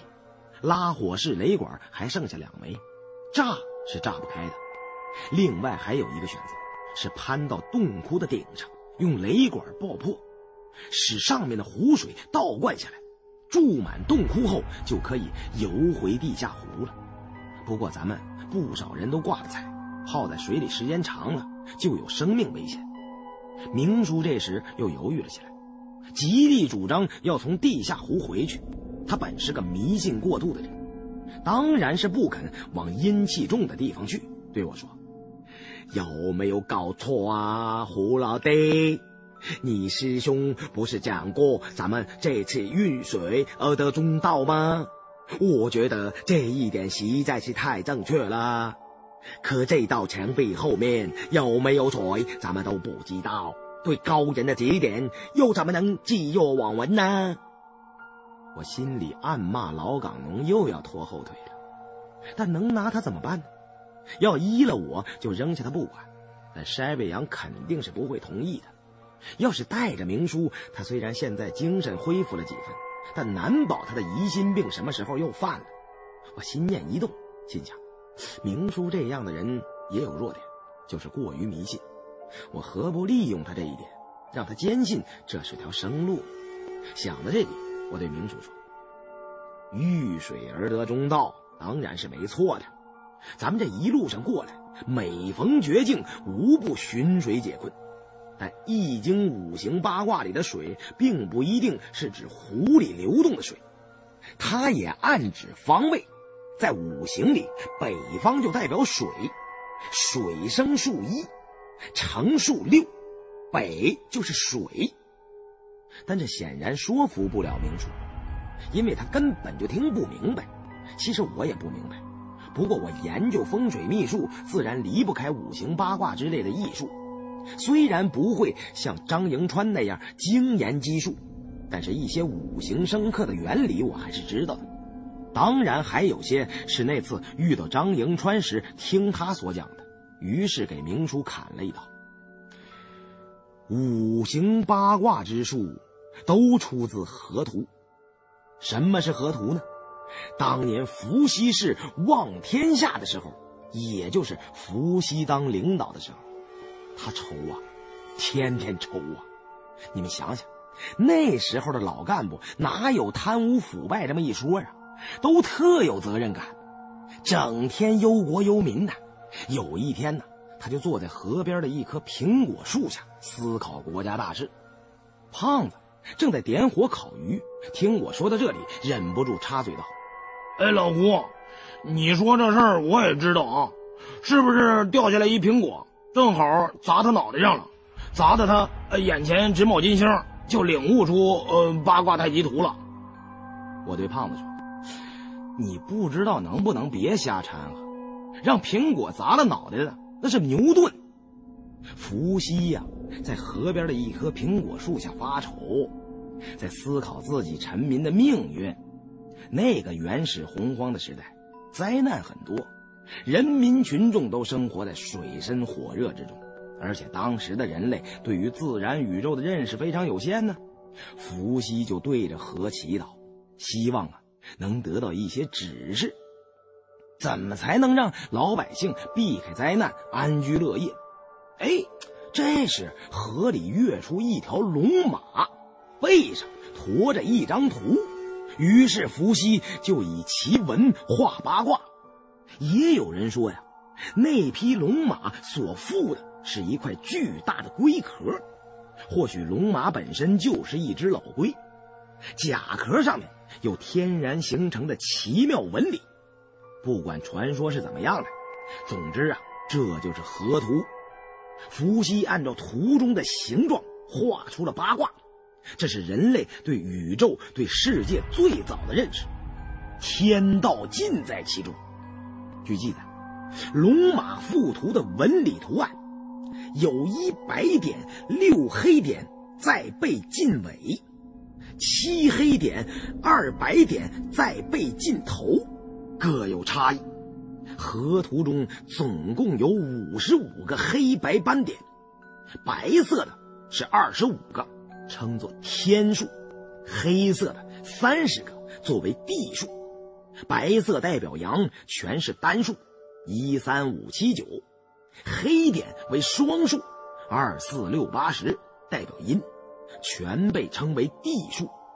同时，河图中还把一二三四五视为生数，六七八九十称为成数，这之间有相生相成的关系。五个方位各有一奇一偶，都是以两对具有象征意义的树木互相搭配，用来表示世间万物全都是由阴阳化合而成，有太极穷通天地之意。若非天生地成，便是地生天成，所以才说北方是阳气始生之处，生数一，成数六，叫做天一生水。第六成之，自然万物的规律都在其中，所以我说往北边走，就一定可以遇水得中道。山瑞阳听后忍不住赞叹道：“哎呀，想不到你还知道这么多乱七八糟的事情，以前还以为你除了会看看风水之外，就只会数钱呢。”我听山瑞阳也说我有学问，这心里自然得意。嘴上都快没把门的了，但还是谦虚的说：“嗨，呃，其实我知道的东西多了，只不过呢，你们平时总也不给我机会。呃，现在这么说，大伙儿都可以放心了吧？世界上所有的理论都是根据客观寄存的事实所产生的，所以我敢说，北边一定是个生门。另外还有一个很重要的原因。”摸金校尉有个古老的行规：入古种摸金，必先在东南角起灯，因为东南是祸与事的方位，祸就是灾难，事就是做事干活呗。灯一来，必生祸机呀。西北方角则是生路，西北、东北和北是开、修、生三门。八战中只有这三个是吉门，这连司马迁都讲过。他说呀：“做事者多在东西，守宫者常于西北吗？”同样，在精通阴阳风水的人眼中，一向是事生于南，攻收于北。从战略方位看，北、西北、东北占据着绝对的战略优势。北方主有生水。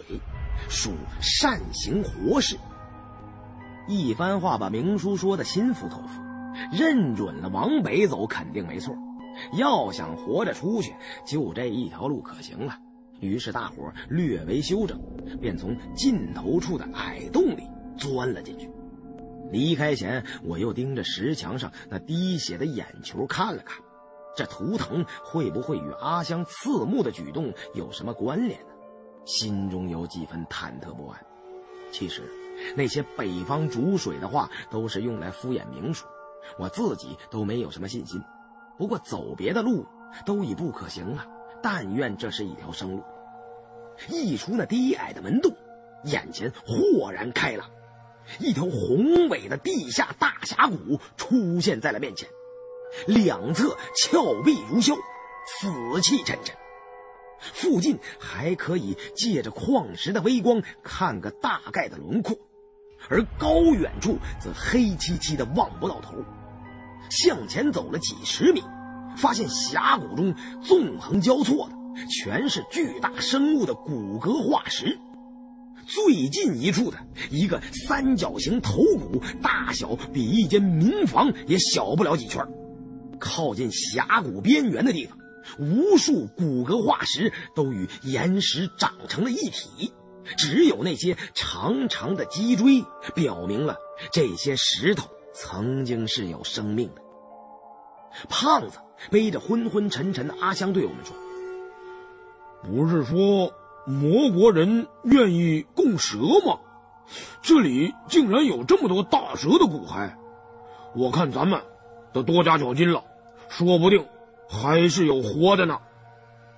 山瑞阳说：“这条地下的大峡谷里的骨骸没有像蛇的，倒像是龙王精之类的。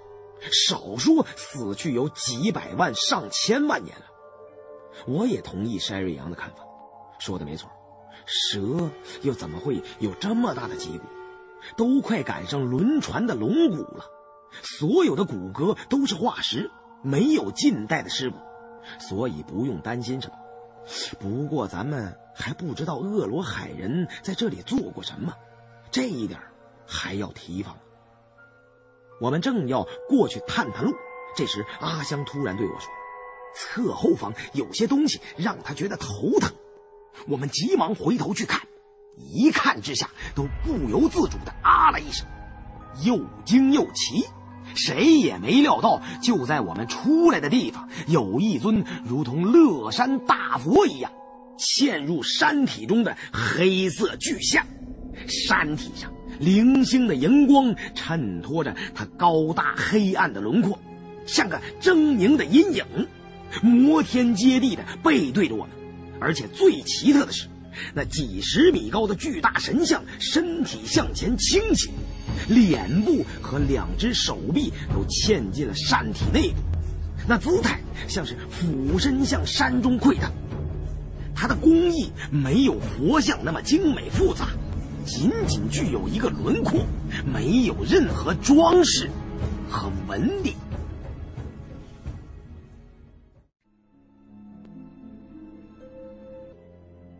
这是大黑天积雷山的真实形象吗？这里究竟是什么地方？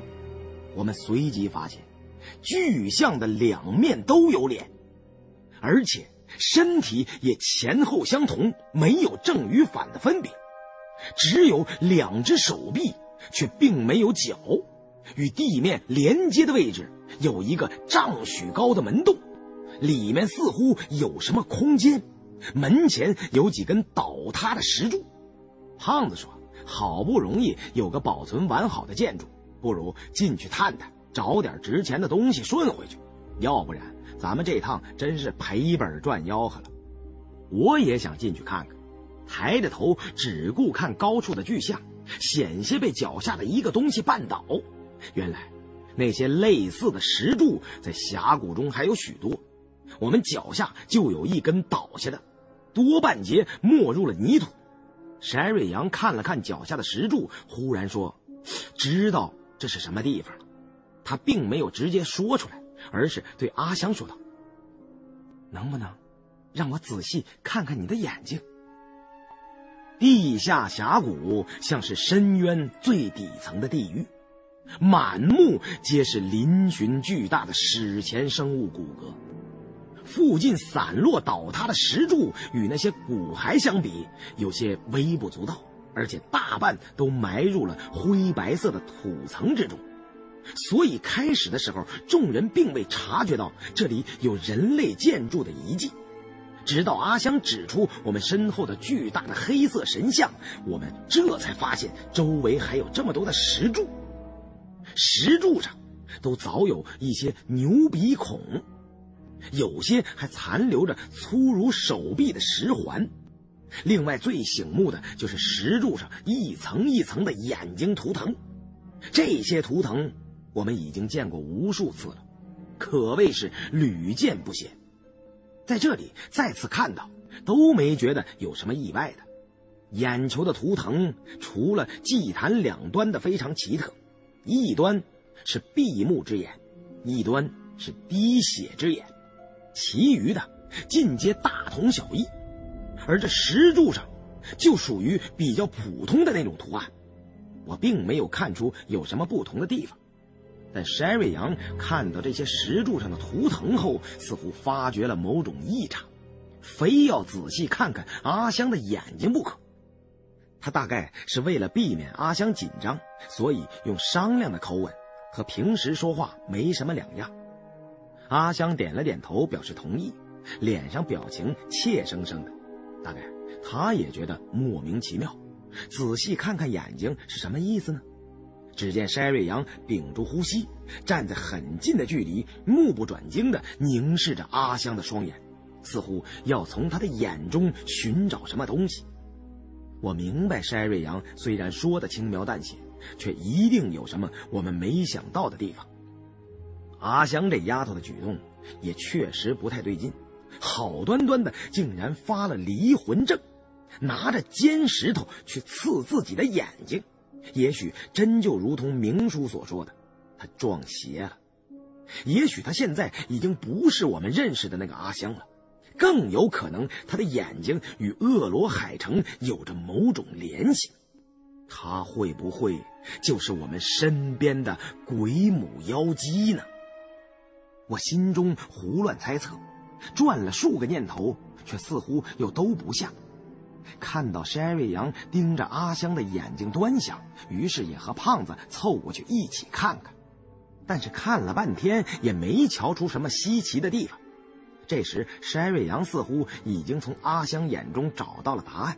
他先告诉阿香不要担心，不会出什么事的，然后让我们看看石柱上的眼睛。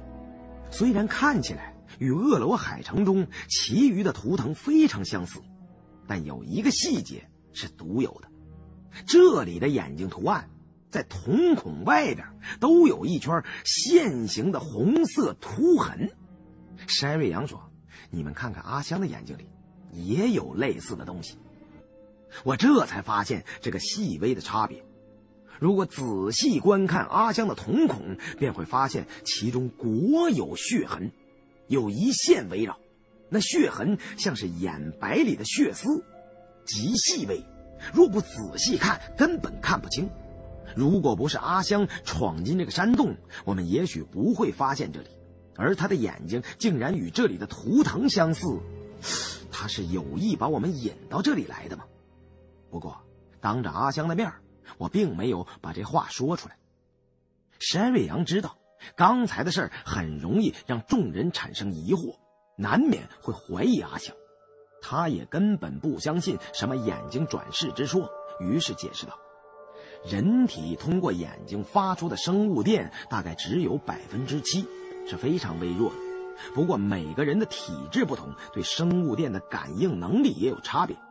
阿香的眼睛能感应到一些常人不能捕捉的事情，这虽然很特别，但现今世界上有许多类似他拥有的能力，所以他才被下意识的引到此地。石柱上的图腾就是最好的证据。明叔听后赶紧说。没事就好，咱们还是赶紧向北走吧，早点离开这地方，就不要去管这里有什么鬼东西了。明叔的话刚刚说了一半，阿香就忽然说道：“没用的，干爹，没有路可以走了，后边有好多毒蛇追了过来，咱们都会死。我，我害怕蛇，我不想被蛇咬死。”说着话。便流下泪来。阿香的话让大伙感到非常吃惊，怎么说来就来？想起积雷山白色隧道里那些黑蛇，兀自令人毛骨悚然。在这条地下大峡谷中，如果遇到蛇群，连个躲的地方都没有，两条腿又怎么能跑得过那些游走如飞的黑蛇呢？两侧骨壁都如刀削一般，就连猿猴怕也攀不上去。这时，东边的山洞和岩石经脉的缝隙间，群蛇游走之声已经隐隐传来。明叔面如土色，一把拽住我的胳膊：“胡老弟，这回可全指望你了。幸亏当初盯你的往北走，北边有水，有水便能有正路。要是刚才不听你的，走回头路，现在多半已葬身折腹了。”咱们快向北逃命去吧！说着话就想拉着我往前跑，我赶紧把明叔的手按住，别慌，前边一马平川，逃过去必死无疑。我看眼下只有先到那黑色巨象中去，封住洞口，挡住蛇，再想别的办法脱身吧。蛇群游动的声音如狂潮涌动。未见其形，便已先被那声音惊得心惊胆战，再也容不得有丝毫的耽搁。我让胖子背着阿香，拽住明叔，撒开大步，跑到了黑色巨象底部的洞门。那高大的神像内部被掏空了，光线很暗。我们用手电筒稍稍扫视了一下四周的情况，是木石结构的建筑，上面还有很多层。看样子可以直接通到巨象的头顶上去。大群黑蛇已经迫近，来不及细看内部的情况了。胖子把阿香扔在地上，同我和明叔搬了两块大石板堵住门后，紧张的腿都有点软了。我和胖子以前没少在野外捉蛇，但那种黑蛇不仅数量众多，而且游走似电，毒性之猛，可以说是沾上就死，碰上就亡啊！我们担心这巨象内还有别的缝隙，大伙儿一商量，不如到上面去，也许上面要安全一些。为了节约能源，只开一盏头灯和一只手电筒，往上一走，才发现这里面根本不保险。巨象内部凿出了许多间不相连的石室，整体形状都与那蜂巢般的恶罗海城相似，不过结构没有那么复杂。石穴般的洞室小得可怜，我想这可能不是给人居住的，实在是太过狭窄压抑了。要是人住里边，用不了多久，可能就会憋死。这里到处都落满了灰尘。空气流动性很差，如果我们五个人在一个狭小的区域中耽搁的时间稍长，就会觉得缺氧胸闷。直爬到第四层的时候，才觉得有凉风灌将进来，顺着那凉飕飕的气流摸过去，便见到一个一米见方的洞口，这是巨象中下部的一个通风口。由于神像的整体是黑的，所以在地下看不到这里。若不是那些倒塌的石柱，甚至不太容易发现底部的入口。我趴在那个洞口前，探出身子，从高处往下看了看，下边荧光恍惚，只能看到一团团扭曲蠕动的黑蛇都聚集在了神像下的区域内，大者有人臂粗细，小的形如柳叶，头上都有个黑色的肉眼。群蛇有的懒懒洋洋的盘着，还有的互相争斗撕咬，数量越聚越多。蠕动的东西看多了，就让人感觉到恶心。山瑞阳看后对我们说：“这些蛇的举动很奇怪，并不像是要爬进来攻击我们，反而像是在这里等待着什么事情发生。”胖子把阿香放下，自己也喘了口气，然后说道：“我看是。”等咱们下去给他们开饭呢。抬胳膊看了看手表上的时间，又说：“这不是刚到吃饭的时间吗？”阿香被胖子的话吓得不轻，坐在地上发抖。明叔见状也有些魂不附体，问我现在该怎么办。没有吃的东西，水壶里的水也不多了，不可能总在巨象里躲着。而且这巨象内的石屋看着就让人起鸡皮疙瘩，连阿香都说这里让他头疼。咱们这回算是进了绝境了，插上翅膀也飞不出去了。我心中也很不安，外边是肯定出不去了，而这黑色神像腹中的建筑也不像是给人住的，天知道这里会有什么。但是现在必须要稳定大伙的情绪。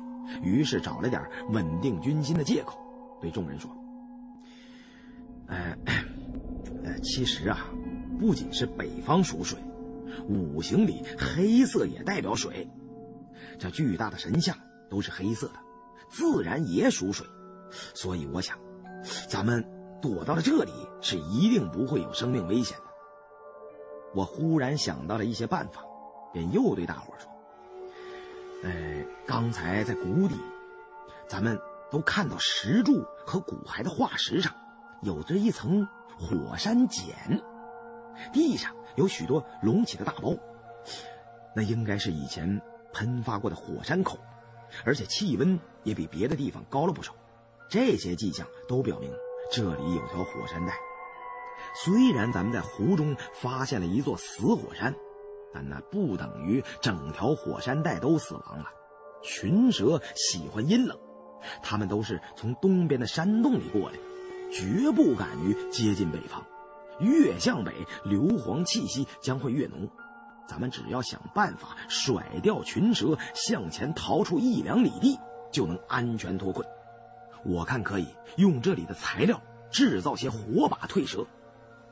明叔听我这话中有个很大的破绽，便说：“哎，不对呀，这里的蛇全是黑色的，看来也应该属水呀。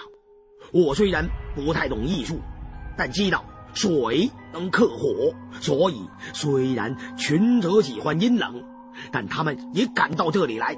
另外，咱们遇水得生，怎么敢点火把呢？这岂不是犯了相冲相克的忌讳了吗？我心说，这老港农着实可恶啊，竟敢跟我砍五行生克的原理。五行的道理就好比是车轮子的道理，怎么说都能圆了。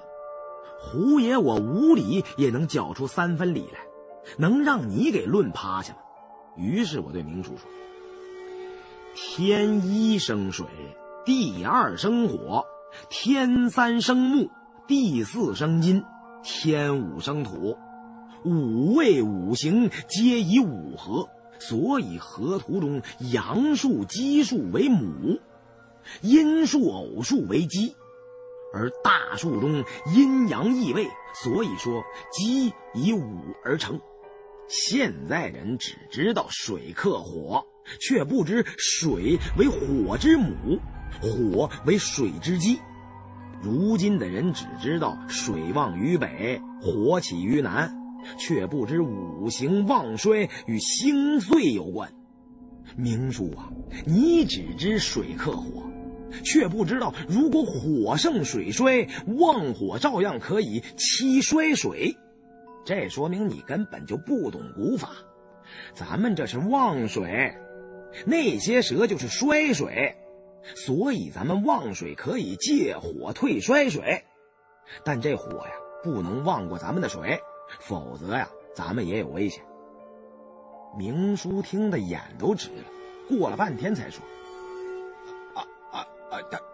太太高明了，所以我我常对阿香讲，将来嫁人就要嫁摸金校尉，要不然没有出息。”筛瑞阳忽然轻轻一挥手，示意大伙不要再说话了，外边有动静。我们立刻警觉起来。山瑞阳轻手轻脚的凑到洞口窥探下面的动静，不过他并非是让我们看下方的蛇群，他指了指高处的绝壁，那上面不知什么时候亮起了一串白色的小灯，在高处晃晃悠悠的，数量还不少，但是距离太远了，而且山壁上的经脉已见稀少，荧光灰暗，那是什么东西？我使劲揉了揉眼睛，还是看不清楚，又不像是灯，好像站着无数穿白衣的小人儿。忽然眼前白影一晃，几大团白花花的东西就从峭壁之上一个略微平缓的石坡滚将下来，掉到了峡谷的底部。地面上的蛇群纷纷游向那些掉落下来的白色物体。我们距离地面只有十几米的高度，看下面的东西还比较清楚。只见那些大团大团的东西，都是一些黏糊糊的球状物。黑蛇争先恐后的挤将过去，围在周围便停住了不动。这些白色的物体上忽然冒出许多鲜红的东西，像是凭空绽放出一朵朵红花，但转瞬便消失了，忽红忽暗。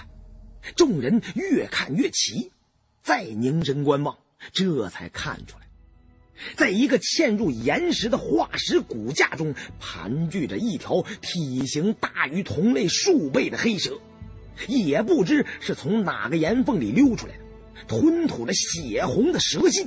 只见那蛇全身鳞甲漆黑灿然，光怪陆离，张口流涎，口中滴落的垂涎一落到地上。石头中就立刻长出一小块鲜红的毒菌，转眼便又枯萎，随生随灭。这蛇的毒性之猛，已经超乎人的想象了。大蛇慢慢的爬下，蛇行至那些白色物体中间，一个个将它们吞下。其余的黑蛇都静悄悄的恭候在旁，不敢稍动。看样子，要等到他们的老大吃上去之后，才是他们。胖子奇道：“那那是什么呀？鸡蛋呢？”我虽然看得不太清楚，但那大团的白色物体应该是什么东西的卵，十分像是大白蚁之类的，里面还裹着许多昆虫、动物的尸体。我又向高处那一排白色的小人看了看，便已猜了个八九不离十，对众人说：“啊，上面是些地观音呐，怪不得这些黑蛇忍受了这里燥热的环境，果真是胖子说的那样，是来吃东西的。他们吃饱了就会散去，咱们耐心等等机会吧。”地观音这类小兽生性残忍狡猾，而且还非常贪婪。他们喜欢储藏食物，即使不吃，也会把东西往深处藏。想不到，都便宜蛇群了。众人听我如此一说，才把悬着的心放下。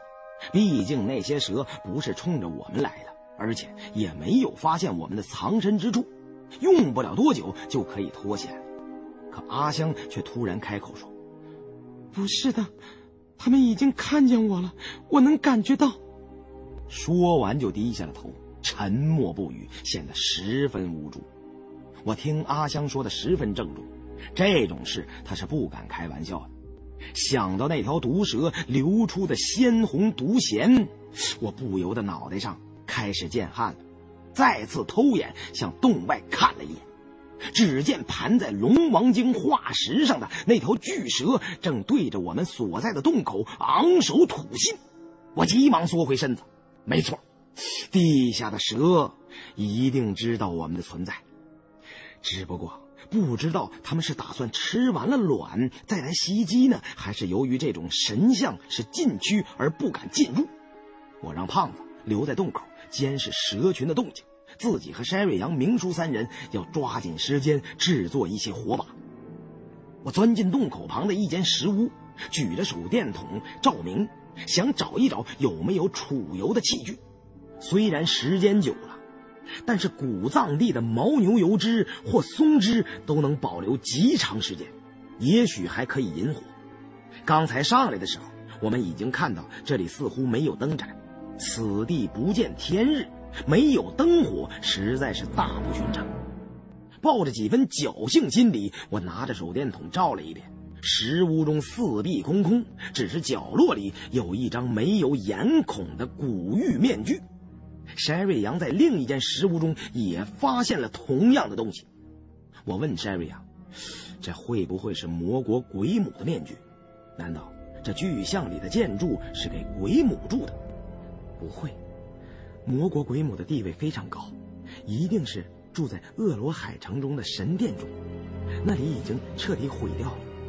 这里的环境很差，说是监狱，可能也不过分。而且眼球的标记很特殊，与阿香的眼睛相似。那样的眼睛，应该不是鬼眼。几代鬼母才能出一位真正能看到鬼洞的人？我想，这会不会是用来……用来关押那些眼睛不符合要求的候选者的，下面的石柱上有牛鼻孔和石环，显然是用来施行残酷刑罚的。被淘汰掉的人，可能都被锁在那峡谷中喂蛇了。我点头道：“嗯，照这么说来，这地方确实很像监牢。……”我还有一个最大的疑问想不明白。刚说到这里，胖子就着急忙慌的从洞口处爬了回来，问我道：“火把准备的怎么样了？我看蛇群已经开始往咱们这儿钻进来了，要点火得赶快呀！”胖子还不等我回答，就突然压低了声音对我和山瑞阳说：“你们看那小妞在那折腾什么呢？”我向身后的阿香望去。他在一个黑暗的角落中，后背对着我们，正用手在轻轻抚摸着那堵石墙，全身瑟瑟发抖。他忽然回过头来，对着我们，面颊上流着两行黑血，缓缓举起手臂，伸出食指指着墙说：“这里有一个女人。”